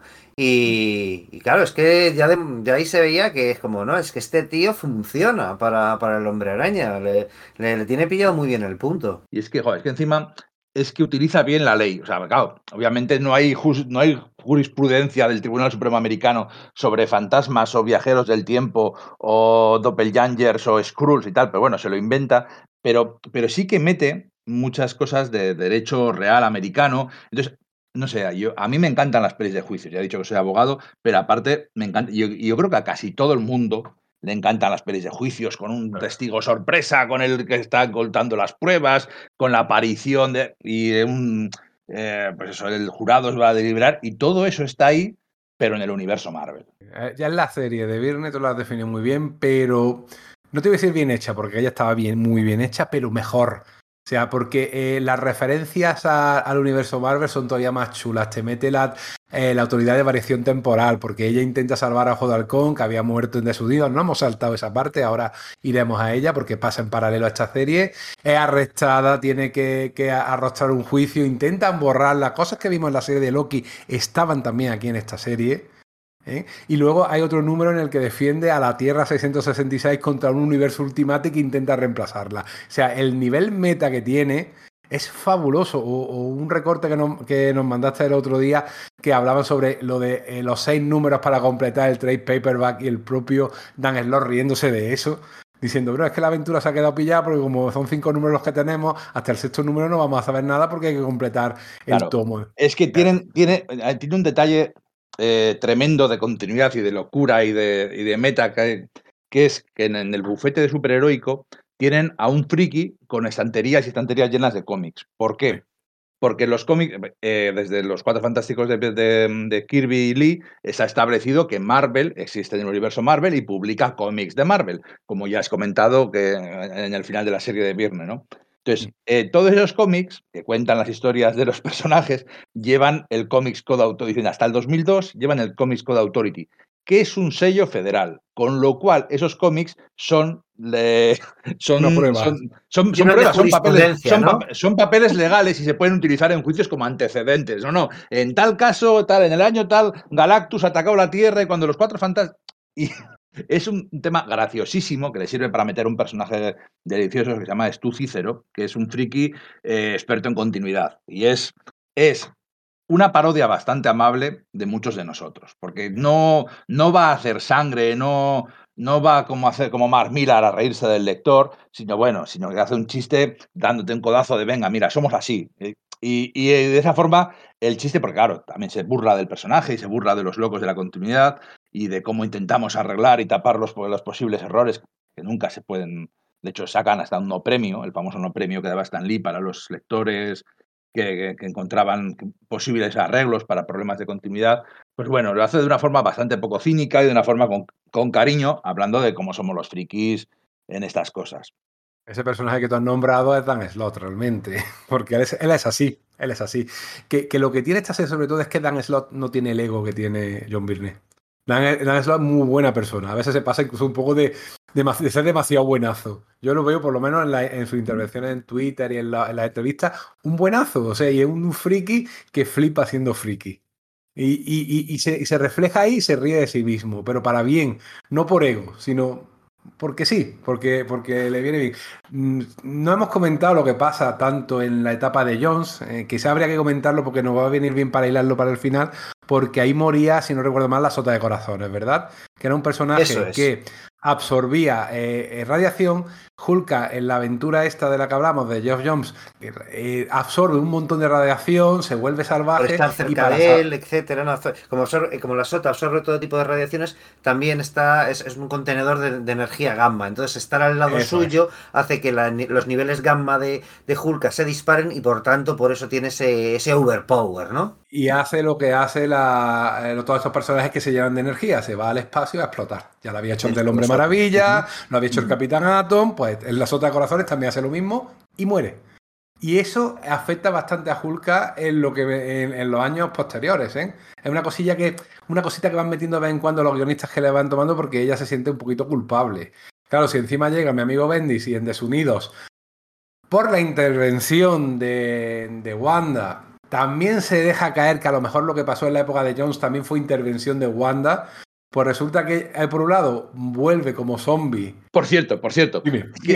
es, que si lees esa etapa, que es, casi inmediatamente anterior a, Desunidos, ves que, que se utiliza la magia del caos que, cosa que negaba Bendis en Desunidos, eh, que Wanda es una vengadora completamente competente, organizada, moderna, una heroína, vamos, de puta madre, y, que tiene control sobre sus poderes. es que si lees eso y luego inmediatamente posterior viene el desastre de Desunidos, es que es, que es aún más ofensivo todavía. Hala, chupito. No lo voy a negar, pero hala, chupito. Otro de tanto. Acabamos muy borrachos cuando terminamos estos programas. Bueno, el caso es que, eh, por un lado, Wanda resucita a, las Sota Corazones en plan zombie. Y por otro lado, eh, vuelve salvaje otra vez a Hulka y destroza la visión. O sea, lo, revienta. Es como un preludio. literalmente. Es un preludio a lo que luego hace el Sentinela con, con, con Ares. No con Hércules, con Ares. Es un, lo que pasa es que claro, se lo hace un robot y queda un poquillo menos sangriento. cuando se lo hace a, Matanza, ¿no? Al, enemigo también, de, el, el sentinela Matanza allí arriba en la atmósfera. Y donde de Hulk en los Vengadores de Bendy, yo creo yo, porque luego ya no, sale más, ¿verdad? Es que, claro, la serie de Dan Slot sufre mucho por lo que. por eso de los Vengadores, claro. Porque, claro, tiene que reflejarlo. Slot demuestra ser un buen jugador de equipo porque tiene que tragar con cada mierda que le meten desde la editorial tiene que tragar con que su personaje se vuelva loco y mate a uno de sus compañeros y se destruyan los Vengadores. Claro, los Vengadores son personajes secundarios recurrentes en la serie de Hulka. Y de, ahora ya de pronto no, existen, pero no existen porque patata, porque en el número de los Vengadores finales se reúnen, eh, no sé si 10 o 12 Vengadores para tomarse unas copas y decir, ah, por no sé quién, por no sé quién, que se ha muerto, por no sé quién. Y dicen, ya no existen los Vengadores. ¿Pero por qué no existen los Vengadores? Si estáis ahí 10 Vengadores perfectamente válidos para la, un equipo. La, explicación que da Bendis es que. La explicación es todavía peor. Claro, eso es a lo que voy, ¿no? Y como hay en los, en los sucesos de la serie de Iron Man, por lo que ha pasado en Desunidos, pero no solo por eso, sino por otra cosa que sucede, que hay un impostor y toda la leche, su compañía está sufriendo, él ya no puede subvencionar a los Vengadores. Cosa que, por un lado, A los Vengadores están subvencionados por la Fundación María Stark, que tiene cierta independencia de, las empresas Stark. Y ve, coño, ¿para qué coño necesitan los Vengadores a, Tony Stark realmente? Pues si son un grupo de se juntarían por sí mismos, aunque tuviesen que, estar en, en, un piso. No sé cómo decirte. Exactamente. O sea, es que, primero, que ya otras veces que Stark había perdido su fortuna, la Fundación María Stark había seguido, eh, porque es totalmente independiente, había seguido pagando el, uso de la mansión y, la, existencia de los Vengadores. Pero luego es que encima es que podrían ser los Vengadores de cualquier forma. Es que encima los Vengadores trabajaban, bueno, acaban de dejar de trabajar para la ONU, ¿vale? también, por, también por culpa de, en desunidos y tal, que a Tony Stark parece como que está borracho en la ONU y tal. Pero bueno, pero que son los Vengadores, o sea, van a dejar que, no sé, que existan, que vengan a razas alienígenas a atacar la Tierra y nadie y no existan unos vengadores para detenerles. ¿Por qué? Porque Bendis quiere sacar su nueva serie estrella unos meses después. Y no hay otra razón. No hay ninguna otra razón. Bendis y la editorial que quería una serie con los personajes que vendían más, con Spider-Man, con Logan. Sí, vale, vale, vale, sí, vale, de acuerdo. Bendis y la editorial. Pero que es que no tiene, es que no tiene, es que no tiene ningún sentido. Y es que además en, en la serie de Hulka se ve. Y, se, bueno, y se, ve, y se ve en las mismas series, en las series que había, por ejemplo, la de los, la de los jóvenes vengadores que pasaba entre, entre desunidos y, y al principio, cada dos por tres salían todo el rato los Vengadores. Había Capitán América, Iron Man, y todos a hablar con ellos. Y, no existían los Vengadores, pero, pero sí, pero por supuesto que no existían porque, no, porque decían que no existían, pero había grupos de Vengadores. Y en esta misma serie tienen que cargar con, con todos esos problemas. en cualquier caso, por centrarnos un poco y por soltar la bilis. Luego volveré. Luego volveré a meterme otra vez, ¿eh? No os preocupéis. Ahí, ahí no defraudo. Eh, la, primera etapa de la, de la, colección son 12 números. Es Hulka volumen 4, me parece. O volumen 3. Espera un segundo, lo compruebo. Volumen 3. Sí, Hulk, volumen 3. Eh, son, son 12 números. Que, en adjetivo, por cierto, ¿eh? Ya había habido un volumen. había un volumen 1 de 12 números y un volumen 2 de 22 números, exacto. Sí, sí, sí. Y, sin adjetivo, lo cual me llama mucho la atención. Es decir, aquí dice, aquí podemos jugar con lo que sea, que no vamos a. Eso está interesante, que no se pongan ellos mismos cortapitas. Esos, esos 12 primeros, o sea, esos 12 primeros números, cuando se habla de la colección, siempre se dice que el principio es lo mejor y luego ya no está tan bien. Y, yo más o menos pensaba, en esta relectura me ha gustado todo muchísimo, todo muchísimo. Pero bueno, pero sí que es cierto que los 12 primeros números están por encima porque por supuesto son más frescos. Es, es el primer contacto, es el primer momento en que ves casos superheroicos pasados por el o casos de derecho pasados por el tamiz superheroico en el que, por ejemplo, mira, hacen un número en, un número, resulta que van a visitar a una superheroína adolescente, la supervillana adolescente, y la van a meter en la cárcel, entonces Hulka tiene que entrevistarse con ella para, por lo que sea. Y van, hay una, una prisión, la que se llama la, Casa Grande, que han construido con tecnología PIM, que es básicamente una prisión del tamaño de una mesa en la que todos los villanos están reducidos. Bueno, pues Slot en ese número eh, monta un, el pensador loco, organiza un, una fuga y en ese número nada, con tres pinceladas caracteriza a todos los villanos que salen allí, da usos a todos sus poderes, a sus habilidades y te cuenta una, pues, pues te cuenta la historia principal, pero todo eso que está de fondo funciona a la perfección. Es un número buenísimo. Luego, el, nada, dos o tres meses después, el señor Bendis monta una, una, fuga en una cárcel y como no sabe los que villanos hay allí, los coge de un handbook y mete personajes que estaban muertos, personajes que estaban en otro entonces les pone todos allí, no saben ni cuáles son sus poderes, no caracteriza a nadie, todos son números genéricos. Pues bueno, es que palidece el trabajo de uno al lado del otro. Sí, tiene gracia que digas esto, porque claro, luego en la serie de televisión esta de Avengers Mighty Heroes, aquella pues mítica de antes del estreno de la película de los Vengadores, eh, pillan ambas ambas prisiones, ¿no? esa idea de la, y las fusionan. Eso Bueno, no, hacen que, sea, que haya varias prisiones. Hay una que es el cubo, que es el hacen, hacen cuatro, cuatro, cuatro, prisiones, pero me refiero que fusionan las ideas. Entonces, eso es, fusionan las ideas y, funcionan muy bien, funciona muy, muy bien como ese engranaje de, de, las varias cosas. Entonces, mientras que aquí parecía que la mano izquierda no sabía lo que hacía la derecha, ¿no? La derecha siendo slot, la competente, y la izquierda siendo la otra, ¿no? Exactamente. ahí, sí que funciona porque montan una prisión, que es una fuga en la prisión, una gran eh, tal, que es un concepto muy interesante, pero claro, en la serie, tanto en la serie de dibujos como en Hulka lo hacen conociendo a los personajes, que cada uno tenga personalidad, tenga poderes, bueno, pues cosas así, cosas que hay que tener cuando escribe superhéroes. En fin, que pasado estos primeros 12 números, la serie sigue en un volumen cuarto y para mí sigue siendo tremendamente buena. Se mete con más como em, subargumentos a largo plazo, porque la serie dura no sé si 21 o 22 números, eh, en el que, bueno, pues que pasa de todo, en el que, mira, hablábamos antes de que em, de John, John Jameson, el hijo de John Jameson, como hombre lobo, dios cósmico espacial, pues aquí se convierte en un subargumento de que, bueno, se enrolla con, con Hulka y están saliendo. Y, y Slot se mete en un charco importante. Se mete en el charco de, de Star Fox y sus poderes. Que, no se da cuenta de qué, pero tenía que meterse, pero, pero lo hace. Y es que Star Fox tiene, sabemos quién es, ¿no? El hermano de Thanos, el titán, eh, un eterno. Y uno de sus poderes, aparte de la fuerza y volar, esas cosas, es que puede alterar los centros de placer de la gente. Y entonces se plantea, bueno, a ver, este tío que da como subidones de, de feromonas a la gente y que les hace estar contentos y relajados y que muchas veces se utiliza para un para interrogar a villanos. Dinos dónde está no sé quién. Sí, en plan persuasión, ¿no? Para llevarlos a su terreno siempre. Pero claro, es que, es que Star Fox es un ligón que se acuesta con muchas mujeres todas las noches de su vida.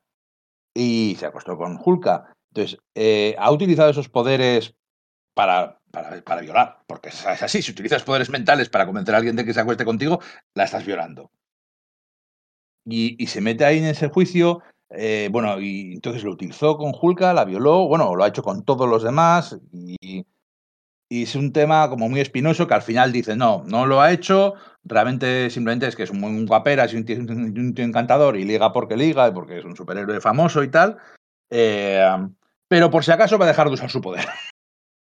Es un tema espinoso que nadie le pidió meterse y sin embargo lo hace. No sé si es valiente o es estúpido. Hombre, yo diría que es valiente, ¿no? Sacar el tema en sí mismo, por mucho que al final no ofrezca una, una resolución, porque eso implicaría que el personaje de Star Fox eh, sería peor que, que Hank Pym, ¿no? Cuando golpeó a la avispa. Entonces, ese personaje no se podría usar, pues sería el, uno de los villanos más execrables del universo Marvel. Entonces, eh, probablemente era un tema de, bueno, no voy a hacer esto porque quizás más adelante se pueda utilizar. Y entonces, en ese aspecto, puede ser un poco cobarde.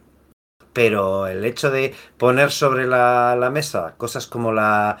Eh, hasta esos límites de qué es violación, qué es, qué es agresión sexual, qué no lo es, porque parece, no sé, es que Antonio se tenía, no, pues solo cuando hay violencia, eh, el tema del consentimiento mutuo, ¿no? Es, digamos, lo que, lo que pone sobre la mesa Slotty. A mí en ese aspecto sí me parece valiente, ¿vale? Otra cosa es lo que haga con el personaje, pues a nivel editorial, pero el sacar eso sobre la palestra en un cómic está caracterizado por ser muy mainstream de superhéroes, eh, a mí me parece que es decir chapó, ¿eh?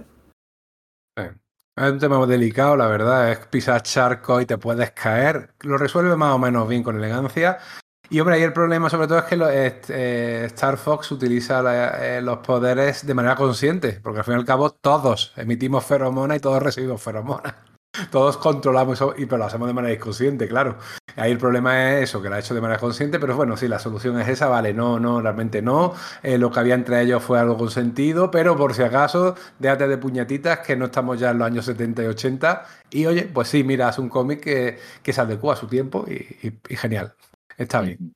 Luego tiene un montón de cosas súper divertidas. Ahí tiene, por ejemplo, hay una, historia muy graciosa en la que sale el campeón, el primigenio este del universo que tiene la gema del poder, que está enfrentándose en un planeta pues a todo el que se le pone por delante en un ring. No, se puede usar armas. Entonces ha derrotado a Estela Plateada porque estaba sin usar el poder cósmico, ha derrotado a, Gladiador, ha, derrotado a, Bill Rayos Beta y llevan a Hulka. Y la primera vez que luchan, pues le derrota, pero bueno, pide como un aplazamiento porque le llevan porque ya es entra a formar parte como de un cuerpo de jueces o legal, un cuerpo legal cósmico, algo por el estilo. Pide un aplazamiento, entonces decide eh, gana el combate por varias cosas. Primero, porque desde el principio de la serie se había establecido que Hulka era proporcionalmente más fuerte, más fuerte que Jennifer Walters. Y ella siempre entrenaba como Hulka, se pone, se pone todo cachas como Jennifer, entonces cuando se hace Hulka es mucho más fuerte. Y luego, porque su mente, porque trabaja como aunando la parte legal y la parte superheroica. Entonces se da cuenta que el gladiador no puede usar la gema del poder, lo recurre y entonces le da una paliza. Y, hace, una cosa súper difícil varias veces durante el cómic, que es el uso de la música. ¿Eh? Como que música en los cómics. Mete mm, varios momentos, por ejemplo, en momentos de entrenamiento, te mete canciones que son muy icónicas pero que tú empiezas a cantarlas y, es que tu mente automáticamente empieza pues, el Eye of the Tiger de Rocky o el Don't Stop Me Now de Queen o incluso un par de canciones más y encaja perfectamente, va haciendo un montaje de música con imágenes, la, la, música que la pones tú, pero que la vas leyendo y tu mente automáticamente reproduce esas canciones, esas power ballads tal tan chulas pues, pues es una cosa que no he visto muy a menudo y que queda muy, muy, muy bien. Y uno de los pocos que ha hecho esas cosillas es Kyron Gillen, que además incluso propone listas de Spotify para leer sus cómics. Pero, pero es verdad, es una cosa también que está muy chula. Es decir, si te recomiendo, oye, mira, estamos hablando del año 2002, lo que seguramente, o 2003, no, 2004, 2005. 2004, 2004. probablemente lo que está diciendo es bájatelo de Napster y, te, lo, y te lo escuchas. y te haces la, lista, bien vista, sí, sí. Hombre, otro que también lo hace es Neil Gaiman, ¿eh? O sea, hacer en su Sandman se nota muchísimo, muchísimo, muchísimo que el tío era periodista musical justo antes y mete mogollón de referencias a la música y no necesariamente el siniestreo, al rock gótico de, de esa época es lo, que en principio puedas pensar, dado el aspecto. No, pero, pero, mucho de eso, ¿eh? mete, algo, pero la cantidad de, música, digamos, eh, de los años 40, de la segunda, de la, pues de, la, de toda la primera mitad del, del, siglo XX que mete, y de, o de rock clásico y tal, es, flipante. O Ella Fitzgerald, o cosas por el estilo. Hay un montón de artículos que hablan de, esto, y bueno, pues están por ahí, ¿no? Pues por no hablar del típico Mr. Sandman y estas cosas, ¿no? Entonces es curioso. Eso no es la idea que tenemos de Neil Gaiman, pero también lo hace, ¿no? Hay que destacar un poquillo los dibujantes, ¿eh? Tanto Juan Bobillo como Paul Pelletier hacen un trabajo estupendo, muy diferentes. Es curioso cómo tratan la forma física. Eh, mientras la de Bobillo es más mazacote, más redondita, más, más, fuerte, ¿no? unas curvas menos, menos, menos esbelta, quizás. La de Paul Pelletier, que es un dibujante que a mí también me gusta. Los dos me gustan muchísimo, pero es que son muy diferentes. Es muy curioso cómo se alternaban en la colección. Porque la de él sí es más, diríamos, supermodelo, ¿no? Más, tía, más espigada, muy fuerte, culturista, pero eso.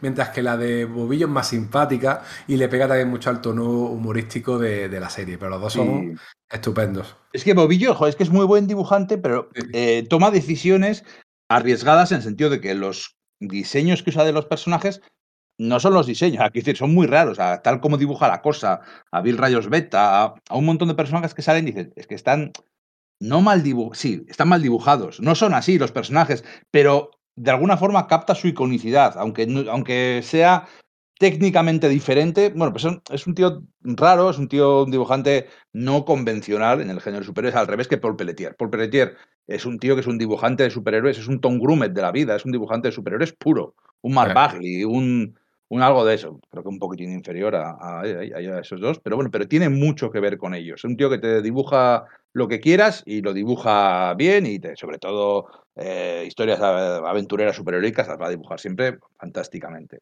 Sí, sobre todo, al que decir, aquí todavía, no me refiero porque, es decir, que el tío había empezado con el, Hulk de Peter David haciendo algún complemento, algún, algún eh, filín y tal, ¿no? Y aquí todavía, pues bueno, está ya bien pero yo creo que cuando Paul Pelletier es realmente bestia es en Guardianes de la Galaxia, ¿no? es ahí donde el tío dices, ale, aquí sí que me gustas de verdad, ¿no? Aquí es como, joder, que lo que tú dices, ¿no? Un tío muy correcto, un Tom Grumer y tal, tíos que, no sé, que a nivel académico, formal, pues es que no les puedes poner ninguna pega, pero que tampoco te da una vida especial, es como de bien tirando arriba, pero tampoco nada de la leche, ¿no?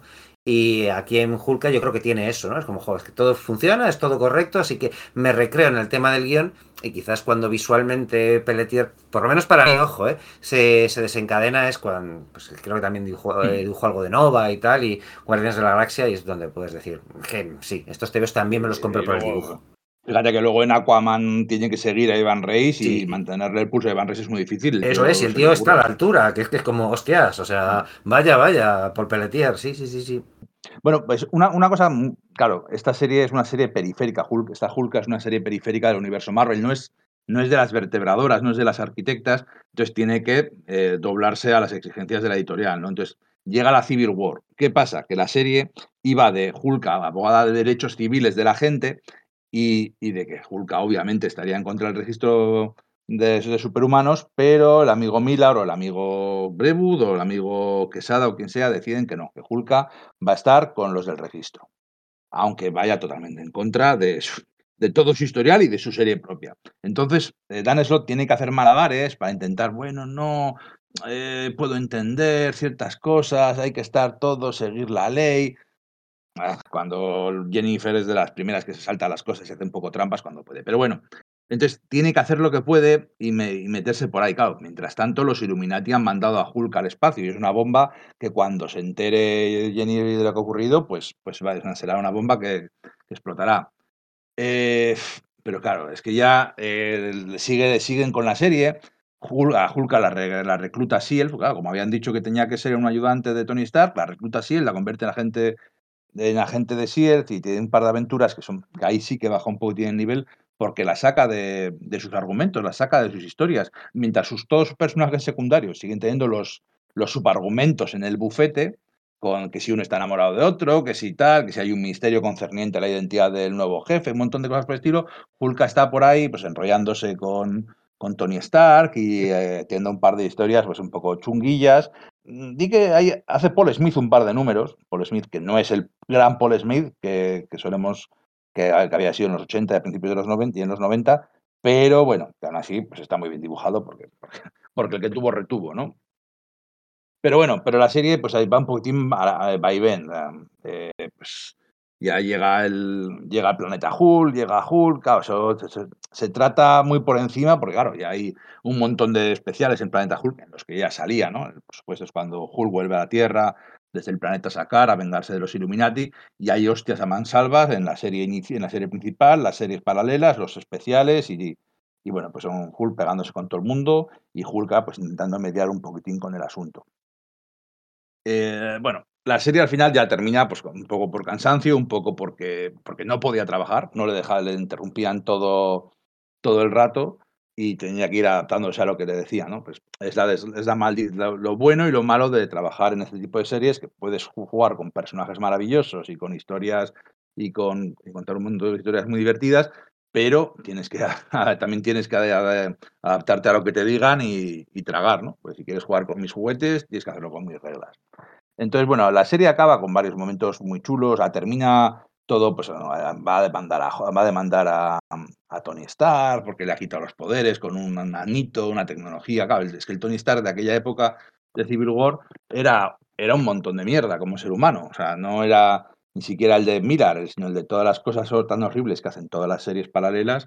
Pues claro, al final todos los guionistas que se la tienen jurada, y tanto Straczynski en Thor, como Abney Lanning en Nova, como Dan Slott aquí en, en Hulka, pues hacen que sus personajes se peguen con ellos y le den una paliza a Iron Man.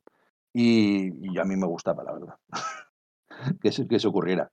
Pero bueno, la serie, la serie termina, e incluso Dan Slott, fíjate cómo es la leche. Se marca un numerito muy gracioso, porque además se nota que es una cosa que, no le va a hacer caso a nadie, para solucionar problemas de continuidad. Eh, ¿Os acordáis aquella tierra, aquel mundo paralelo en el que Red Richards era la cosa y era un Red Richards malvado o algo por el estilo? Eh, ¿Dónde salía eso? En los Cuatro Fantásticos en los 70 igual. Sí, vale, creo que era más bien en Marvel Twin One bueno, no, lo que pasa es que yo creo que eso, sí, o sea, eh, apareció como en, Los Cuatro Fantásticos en los 70 y luego fueron argumentos que fueron recogidos en Marvel Twin One. Si es lo que yo creo, que la verdad es que me has pillado en, es, total. Bueno, pues, pues lo que dice es que ese mundo paralelo muy parecido al de a, la Tierra eh, ha montado una empresa de turismo en la nuestra, en nuestra tierra, en las que te puedes hacer pasar por superhéroe, supervillano. O sea, pues siente como, yo qué sé, como Memory Call o algo de eso, siente la experiencia superheroica, entonces te vas de vacaciones con la identidad de Hulka o con la identidad del Rino o con lo que sea a la Tierra para entonces lo que dice esto no, todos los errores de continuidad de este personaje que estaba muerto no es que este que sale aquí no era él era un turista de la, de la tierra paralela. Este personaje que aquí se comportó de tal forma pues es, es una forma de arreglar errores eh, arregla tres o cuatro errores de continuidad o, diez errores de continuidad muy concretos que, que acababan de pasar por aquel momento y que la gente se había dado cuenta, entonces Dan Slott se gana su propio no premio, pero claro, es obviamente una cosa a la que nunca nadie más va a usar, nunca más nadie ha vuelto a usar, pero bueno, pero que queda una cosa muy simpática. Es verdad. Eh, en esta época el personaje tiene muchos vaivenes. Eh, a ver, para contextualizar, Dan Slott te hace 12 números del primer volumen, 22 del segundo, con la ayuda al final de Ty Templeton, pero tiene sustituto, la serie no acaba aquí. Y el que entra es ni más ni menos que Peter David. Que, la convierte en una cazadora de recompensas. O sea, las cosas que hace David, siempre piensa algo distinto para darle un giro al personaje y que, y que quitarse todo lo que había anteriormente. Es como una especie de, de buddy movie que, en la cual interactúa con Yacinda, que es una Skrull que era hija del Super Skrull, si no recuerdo mal, ¿verdad? Eso es.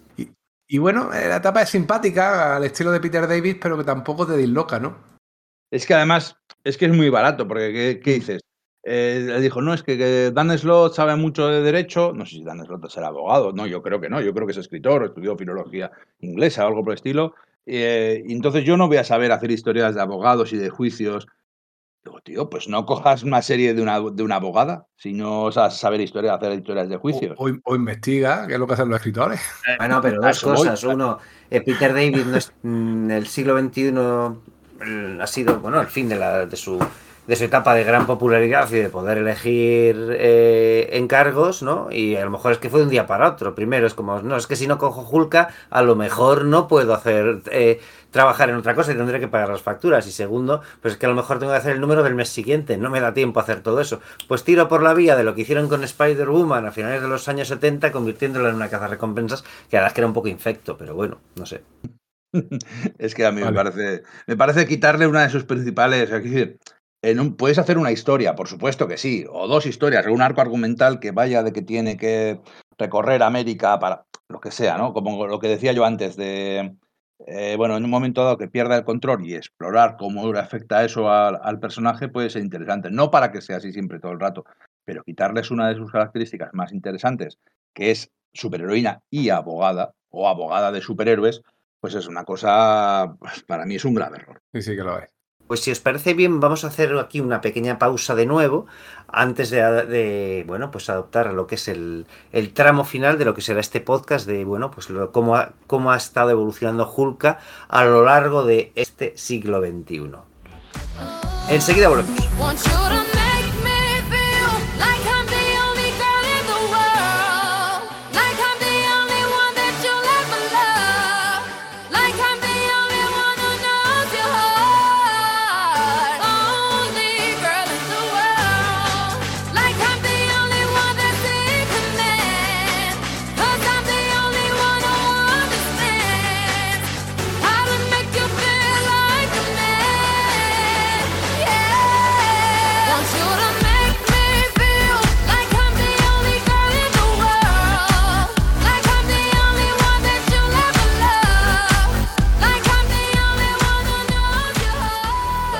Ahora ya en la, fase final de este podcast. Ahora entramos ya básicamente en esta década. Bueno, en esta década ya no, en la década de los 2010.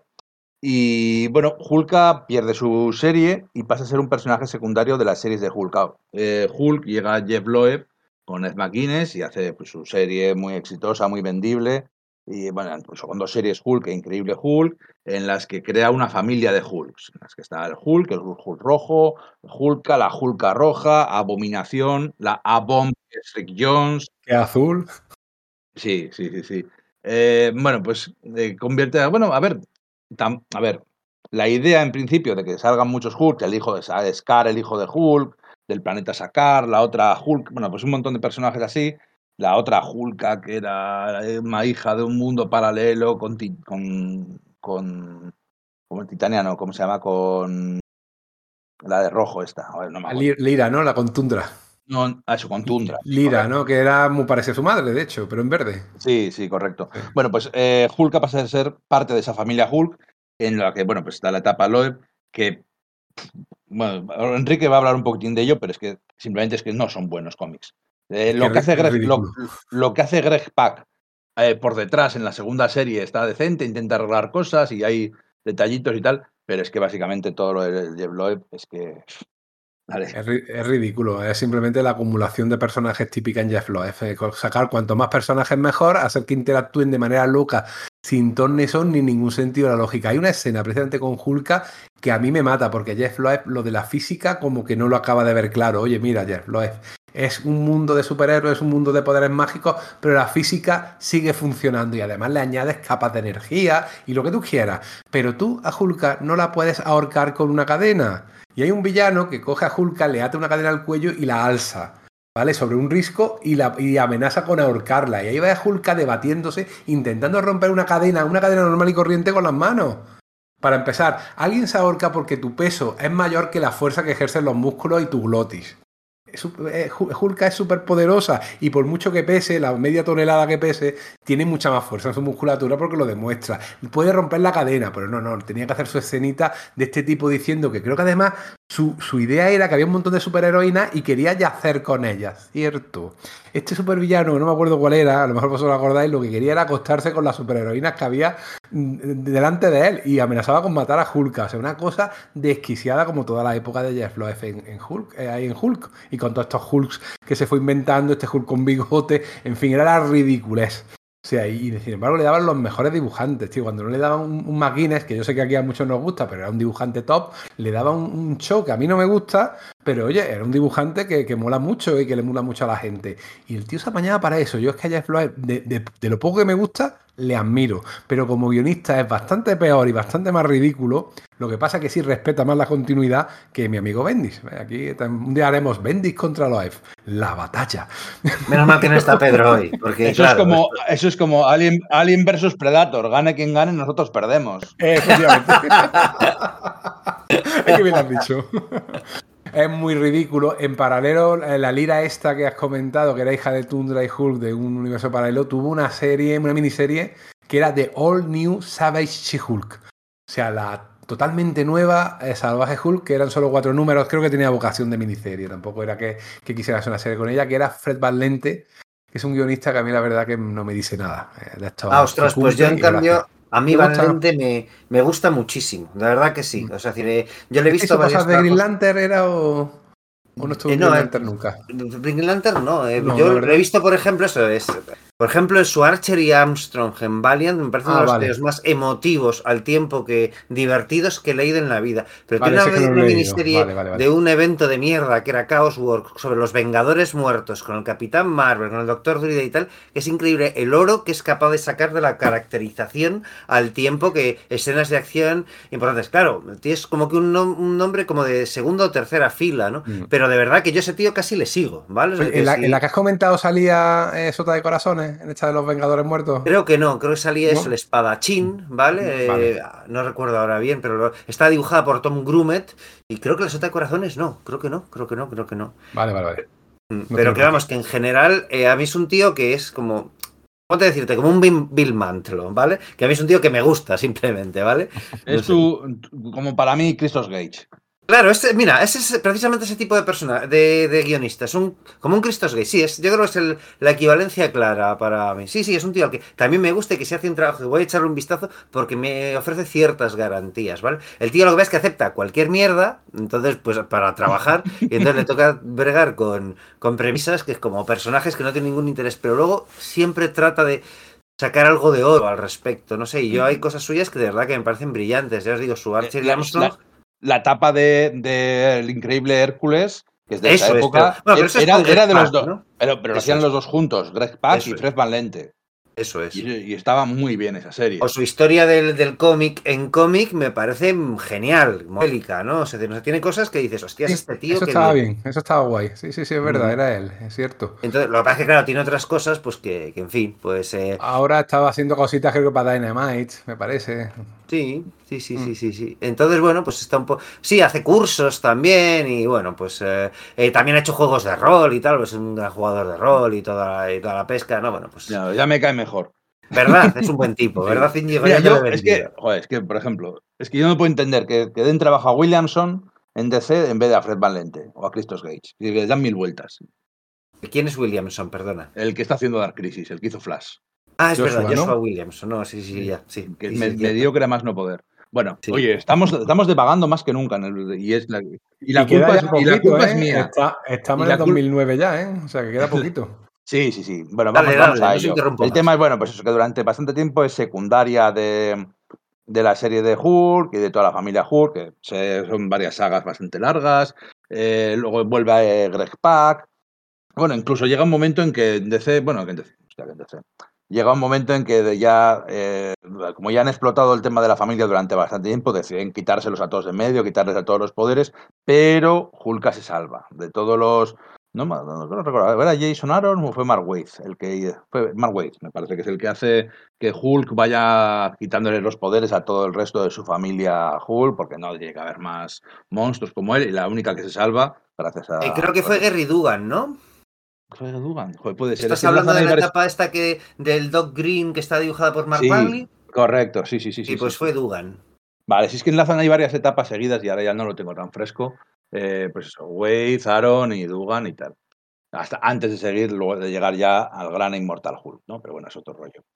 Eh, entonces, bueno, aquí ya casi casi llegaríamos a, a la Hulka de Charles Soule y Javi Pulido. Quiero antes un pequeño inciso. Hay un número de los Vengadores, un número de estos punto uno, esos números que hacían un poco para publicar varios números en el mismo mes, pero que estaban un poquito fuera de continuidad, que en el cual eh, Bendis, eh, junto a Pet, Brandon Peterson, que tampoco es que sea dibujante de mi devoción, pero bueno, estaba ahí, eh, se encuentra con la visión eh, y le pide perdón por haberla destruido, aunque es verdad que ella no tenía culpa, que la culpa era de, de Wanda, supuestamente, ¿vale? Eh, bueno, pues mira, por lo menos Bendy lo tuvo presente y se hizo un numerito de esos de diálogos que a él le salen razonablemente bien, en la cual, pues mira, eh, Hulka se hace su poco su contrición y se quita ese peso de encima. Pues mira, eh, está bien, está bien que esas cositas se arreglen porque dan lugar a un numerillo que era eh, bien, apreciable, no estaba mal. Niego la mayor, pero bueno. Bueno, vale. No, no, no. La, la niego porque no, a la visión no la resucitaron durante un montón de años, también porque patata, porque no quisieron Sí, hacerlo. así, hasta, así. hasta que un día dijeron, vamos a ponernos a, a arreglarla. Ah, bueno, ya está arreglada. Sí, bueno, eso, la culpa no la tiene Hulka, la pobre, ni quizá a lo mejor ni Bendis, ya no lo sé, pero bueno, ya que lo resucitaron, pues aprovecharon Probablemente, para... fue de, probablemente fue de Heimgar, que quería Sí. utilizar a una versión del Sí, personaje en sus jóvenes vengadores. Sí, sí, fue por eso, es cierto. Sí, sí. Eh, nada, llegamos eso, a, a, a Hulka de Charles Soule. Eh, Charles Soule es un. Vale, es espérate, un- antes de eso, la, la FF, ¿eh? Una- la, la serie paralela a la de, de Mass Fraction con, con Ah, sí, sí, cuando. Eso era una, una- una delicia de personaje, ¿eh? Dibujada por Garrett, es una monería, está muy bien tratada. Aquí el personaje un poco era la, eh, la conciencia del grupo y la, y la voz de la razón, fíjate tú. Sí, ¿verdad? Curiosamente. Sí. Aquí sí, porque claro, estaba el Tarambana, que era el supuesto líder, el Tarambana de Scotland, que era siempre el líder porque, simplemente porque era el científico del grupo. Pero realmente luego era un, un viva la Virgen que, que el pobre no tenía ni, ni media guanta, ni de luego tenía autoridad, y era al final la, eh, Hulk a la que le tocaba siempre poner a la gente en su sitio. Y estaba bien la interacción entre ellos, una serie súper salada, que se lee muy bien, que eran solo al final 12 números, y que está bastante mejor que. Sí, estaba muy graciosa y mucho mejor que la que hizo en paralelo más Fraction con Mark Bagley, que esa era muy sosa y no, no, no, le dio. Pero esa estaba muy bien, tío. Es que todo lo que toca Mike Arlett tiene, tiene mucha gracia.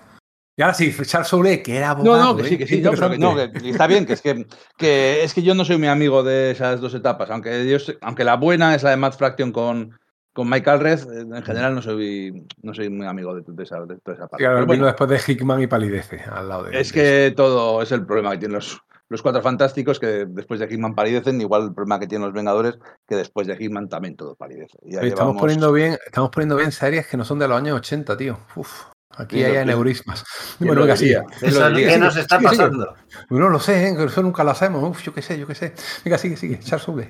En fin, la serie de Charles Soule. Eh, Charles Soule es un guionista que, levanta polémicas, que hay mucha gente que no le traga, que los queremos seguir en Star Wars nos gusta muchísimo, porque ha jugado súper bien con la continuidad ha escrito cómics muy, muy, muy, muy majos de Star Wars, incluso muy buenos de Star Wars y tal, y que él es abogado.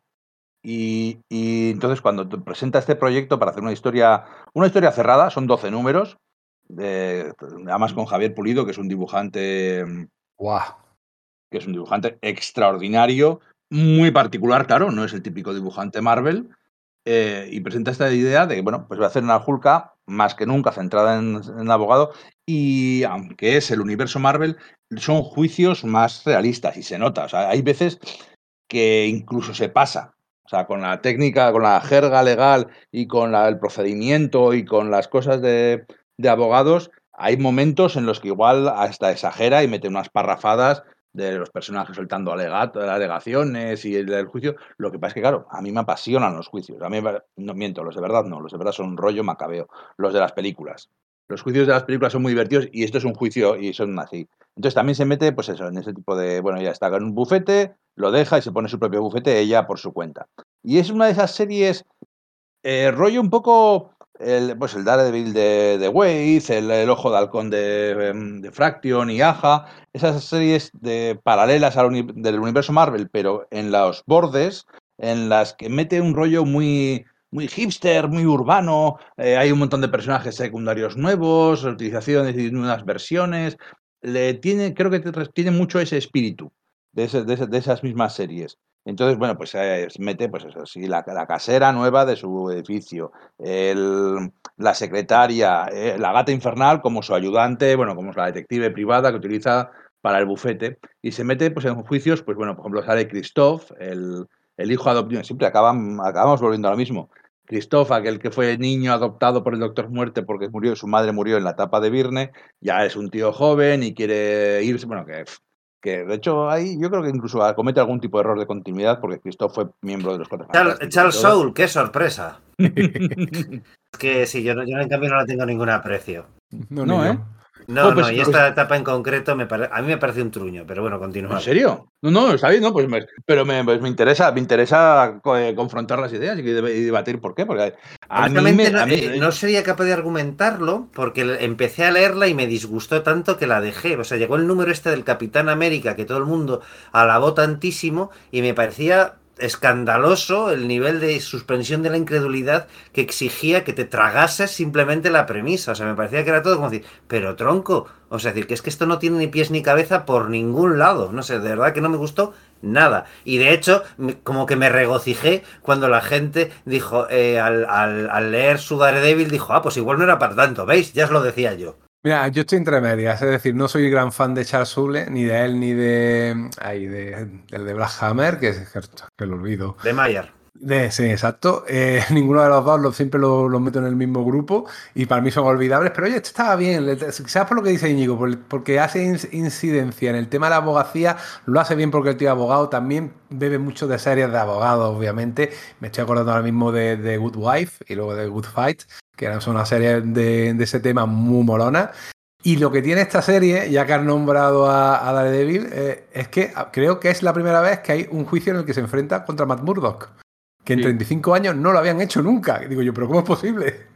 Y que tenga que venir este tío que le da lo mismo la continuidad para hacer esa idea tan buena, tío, que era necesario. Sí, es el juicio ese del Capitán América de que uh -huh. le, ofre, le, denuncian por algo que ocurrió en los años 40, antes de que fuera el Capitán América. Y él coge y asume la culpa porque patata y no, pues no, quiere revelar por qué todo es mentira. Y es como, pero es que esto no, no, tiene ningún sentido. Te lo juro que hasta me enfadé leyendo ese TVO.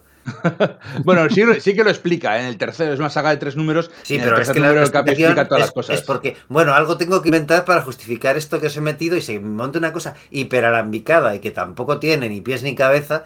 Que, bueno, no sé, en fin es que lo peor es que ya ni me acuerdo, porque tengo ese superpoder, que las cosas que no me gustan las olvido. Entonces no, yo, me he sometido a, Eres mejor persona que yo. Eres mejor persona que yo. Yo soy más rencoroso. Yo no, yo es que es eso, lo, olvido y entonces no me he sometido a, la tortura de volver a leérmelo, entonces no puedo argumentarlo. Entonces, bueno, pues lo que digáis y simplemente esto será un señor mayor gritando en una nube. Pero la verdad que es que es No, la verdad que, sí, que dice que no, es que, es, como es que había unos nazis, el tema es que había unos nazis implicados y era lo que no salía en la denuncia, era un tema confidencial, pero ¿qué coño va a ser confidencial? Algo de la guerra contra los nazis en 1940. con el Capitán América de por medio. Que no sé, no, no, no. En fin. Pero perdona, continúa después de no, pero, bueno, pero, el caso es que el juicio entre. Eh, eh, la pelea entre Matt Murdock y, Jennifer Walters en el juzgado está bastante guay. Y está bastante divertida. Y hay incluso una página splash page de cada uno de ellos eh, con sus argumentos finales ante el jurado y tal. Todo eso está bastante bien. Hay un misterio que corre por toda la serie que tiene que ver también con, continuidad y personajes a que les borra la memoria. Bueno, yo en general me, parece una serie bastante fresca, bastante divertida, bastante... Hay, hay dos números que no dibuja Pulido, que dibuja un tal Wimberly o algo así, no sé cómo se llama. Sí, eh, Ron Wimberly, que están bien, pero claro, no es, no es Pulido. Y Pulido es que es buenísimo. Hace unas transiciones de página, unas composiciones, unas narrativas que son una pasada. O sea, Pulido es ese tipo de dibujante que, también voy por un poquitín por ahí por el tema del, del estilo del Daredevil de Waze o el, o el Ojo de Halcón de, Aja. Porque, porque tiene ese, ese, rollo de indie entrando en, en Marvel. vamos, Pulido tiene una, trayectoria larguísima, ¿no? Lleva un montón de años.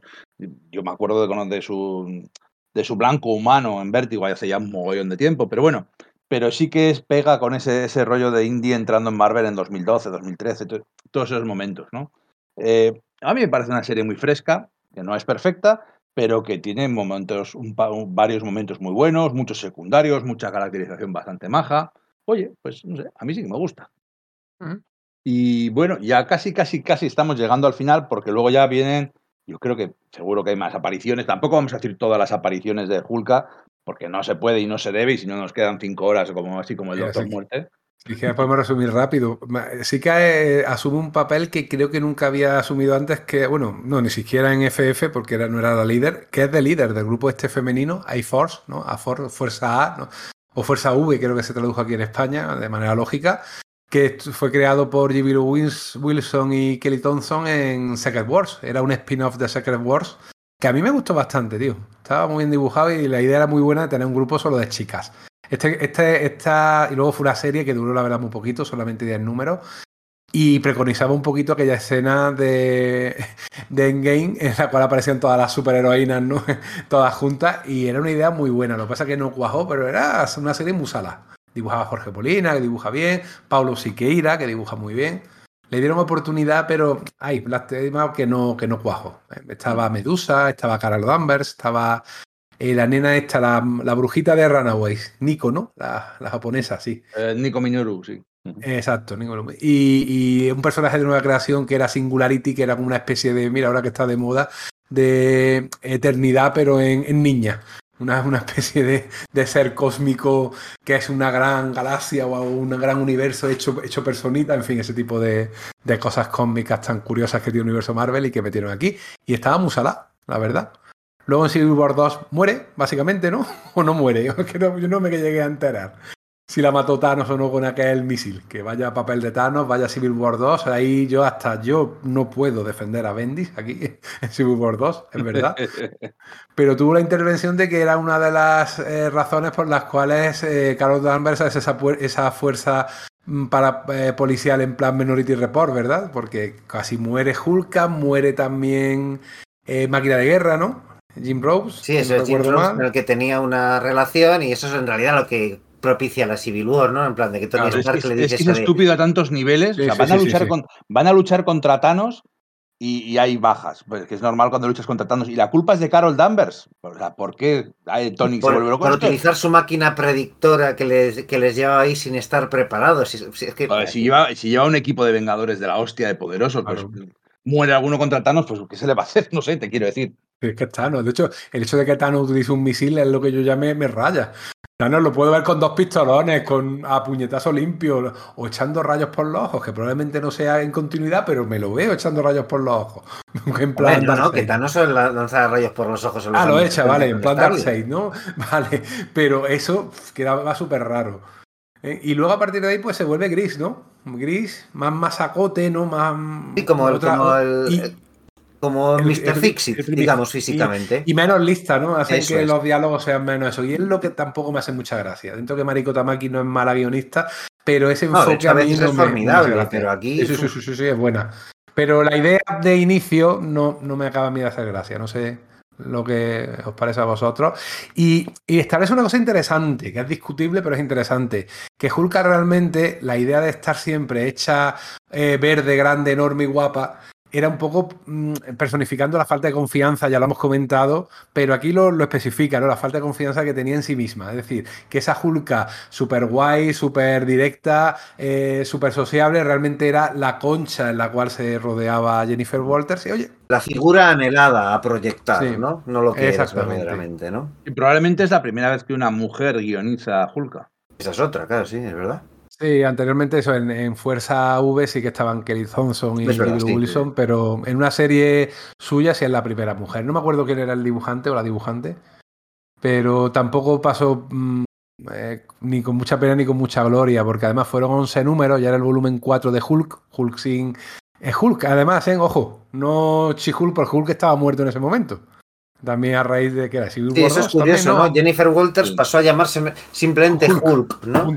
Que claro, tiene gracia porque dices, bueno, en el al castellano, pues igual podría ser traducido como la masa, ¿no?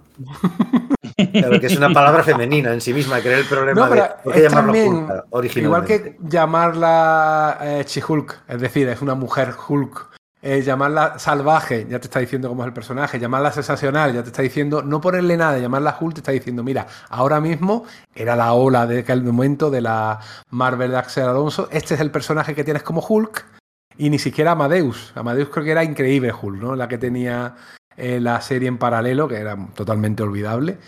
Y bueno, estaba bien, estaba bien, eh, pero se frustró porque duró 16 números, porque además le cogió la época de legado en la cual se renombró.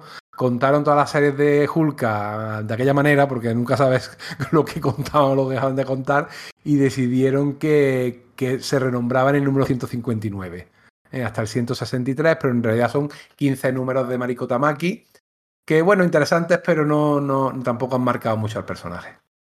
Bueno, y ahora viene Jason Aaron, esto lo dejo a vosotros.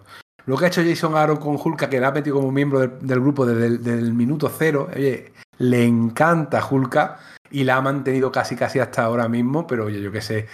Uf, es que todo lo que hace Vengadores de Jason Aaron. Y igual que hemos hecho Matanza Máxima, dentro de X tiempo, cuando Jason Aaron deje Vengadores, yo creo que se merece un programa similar. ¿eh? No, pero yo no me voy a comprar esa serie, o sea. yo lo hice. Te la, puedes leer, ¿eh? Yo lo hice y me, arrepentí un montón, la verdad. ¿eh?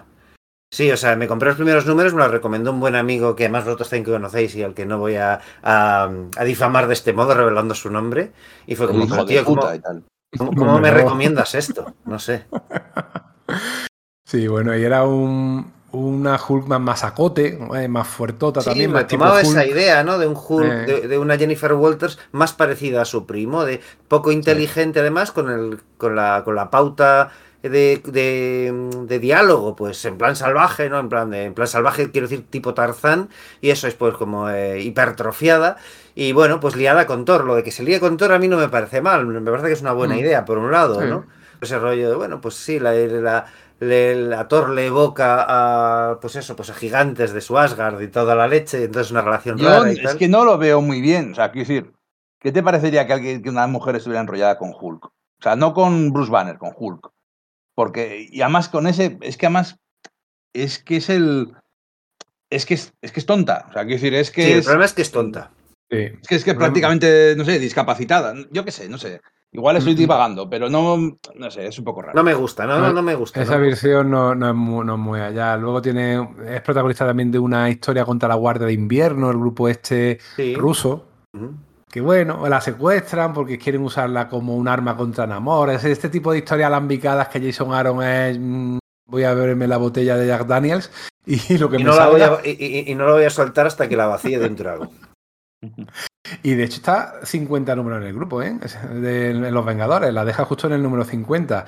Si es interesante eh, el número especial de Inmortal She-Hulk, creo yo, el de la, el de la Wing, que sí, entronca, sí, que ella, ella sale en, de vez en cuando en la serie de Inmortal Hulk. Y claro, tenía que haber un Inmortal She-Hulk porque lo que hace Wing es establecer que todos los Hulk son básicamente inmortales, todos los irradiados con energía gamma, da igual que los mates, que van a resucitar. Sí, de hecho lo que establece es que cuando Jennifer Eso Walters es. recibió aquel disparo por el cual eh, eh, Bruce Banner le hizo una transfusión de sangre y la transformó en Hulk, en realidad lo que pasó es que murió. Y esa transfusión. Y qué listo Bruce Banner, por cierto, ¿eh? No podía, aquello no podía salir malamente. Ya, sí, sí, sí, sí. Te, una transfusión de sangre radiactiva, ¿no? Ahí, eh, pero que sí, entonces sí, sí, lo ha alterado fundamentalmente eh, Mm. lo que es el fondo, ¿no? Lo, la, la, historia de manera eh, pues retrospectiva, ¿no? Eh, sí. De hecho, el número se llama Las tres muertes de Jennifer, de Jennifer Waters. Es básicamente una serie, un número más de Immortal Hulk y sí. como tal es buenísimo. Está muy bien.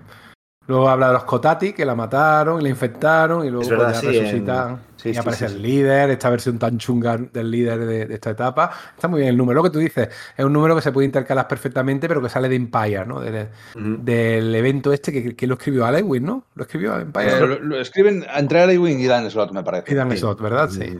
Sí, que era como una especie como de segunda, de secuela de la, de la saga de la Madonna Celestial y los jóvenes Vengadores y tal, y que empezaba guay y luego, pues, a mí no, no me gustó tanto. No me gustó la idea de, de Hulk descontrolada y toda la leche, ¿no? Pero, bueno, controlada por los Kotati, quiero decir, ¿no? Parecía como algo así ingenioso. Ah, esto no lo vi venir, ¿no? Pero, bueno. No, no, no. Y bueno, ya, ya con esto sí, llegamos hasta hoy. A la, yo no he llegado, no he leído la nueva serie. Claro, aquí todavía no, no, se ha publicado en España todavía. Sí, hay maneras de leerla, pero oye, mmm, bien, bien, es decir, tiene un tono totalmente sí, ¿eh? distinto. La escribe Rainbow Rowell, que tiene un nombre además precioso. Me encanta el nombre de, de esta guionista. Uh -huh. Las portadas son de Jen Barlett, que son preciosas. De hecho, yo creo que van a adornar el logo de este programa. Y de hecho, Jen Barlett ha ganado el Eisner. ¿eh? Y cuando te digo que ha ganado el Eisner, es que lo ha ganado hace 4 o 5 horas desde el momento que estamos grabando el, el programa. Para que demos pistas. Y, ha ganado Leisner como mejor portadista, pues sobre todo por su trabajo en Wonder Woman. Ahora ha sido fichada por, por Marvel y está haciendo unas portadas muy monas, muy cookie, muy bonitas. Y la verdad que está bien. Vuelve al tema de la abogacía, vuelve a la Hulka sensacional, a la Hulka fashion. Eh, eh, vuelve a establecer la relación con, con Titania. Está muy guay, no voy a hacer spoiler, porque como tú has dicho, eh, no está publicada, creo que está a punto de ser publicada por Panini en, en algún formato, probablemente salga en un tomo, vamos, lo digo por decir, pero viendo cómo es la serie, yo creo que será en tomo. Y aparece Jack, eh, Jack, Jack, of Hearts, es decir, Sota de Corazones. Sí, esa portadita la he visto y me ha parecido súper bonita. Portada, no es spoiler porque hay una portada que todo el mundo la ha alabado porque es una monería de portada. Y está bien, no va por el tema superheroico, sino va bien por el tema de Jennifer arreglando su vida. Y bien, bien, bien, bien, no, no, no está mal. No sé por dónde irá, pero promete, ¿eh? promete. Es distinto y eso es bueno. Bueno, pues, pues ya hemos llegado. La historia, la vida de Jennifer Walters, desde que es creada hasta la actualidad. Por desgracia, este podcast eh, se quedará desactualizado en un tiempo, pero bueno, es la, la, la naturaleza. ¿no? Igual que hicimos el del Doctor Muerte o el de Ojo de Halcón o, o otros más que haremos en el futuro. Pues bueno, yo, oye, chicos, yo me lo paso muy bien. A mí me gusta mucho Hulka, a vosotros también.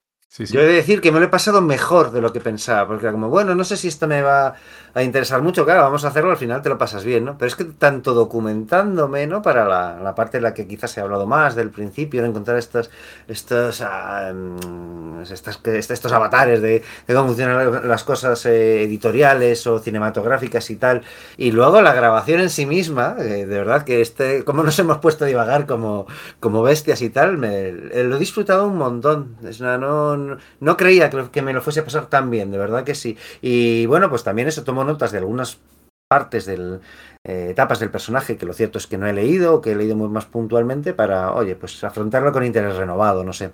Este es un programa de los que agradecen mucho a nuestros amigos que van a hacer deporte por la mañana, eh, porque va a salir ahora en verano, si no hay cambio ha salido ahora en verano, porque estamos, bueno, no, no, estamos haciendo ninguna gran revelación, estamos grabando varios programas más o menos seguidos para luego tener material para que tengamos podcast este verano, que mucha gente nos lo agradece porque le acompaña en estos calores tan malitos que estamos No es ninguna revelación porque acabamos de hablar de la muerte de, Alan Grant y de, y de la... Y que, antes, de ayer estuvimos hablando de Spider-Man, eh, ahora estamos hablando de Hulk y la semana que viene algunos de nosotros estaremos hablando de otros personajes que ya, que ya veréis. Pues yo me he pasado sensacional, ¿eh? Y lo, sí, ha sido salvaje. esto. muy bien. Ah, está muy bien, muy bien. A mí no me quedan nada adjetivos. No, tú eres. All New Yo soy... tampoco. Sí, del nombre. Tú eres cool solo. Bueno, gente, muchas gracias por llegar hasta aquí. A los que llegáis hasta aquí, que no siempre es fácil llegar a aguantar todos estos estas chapas que soltamos. Esto es Sala de Peligro y esperamos que hayáis sobrevivido a la experiencia. Adiós. Un abrazo.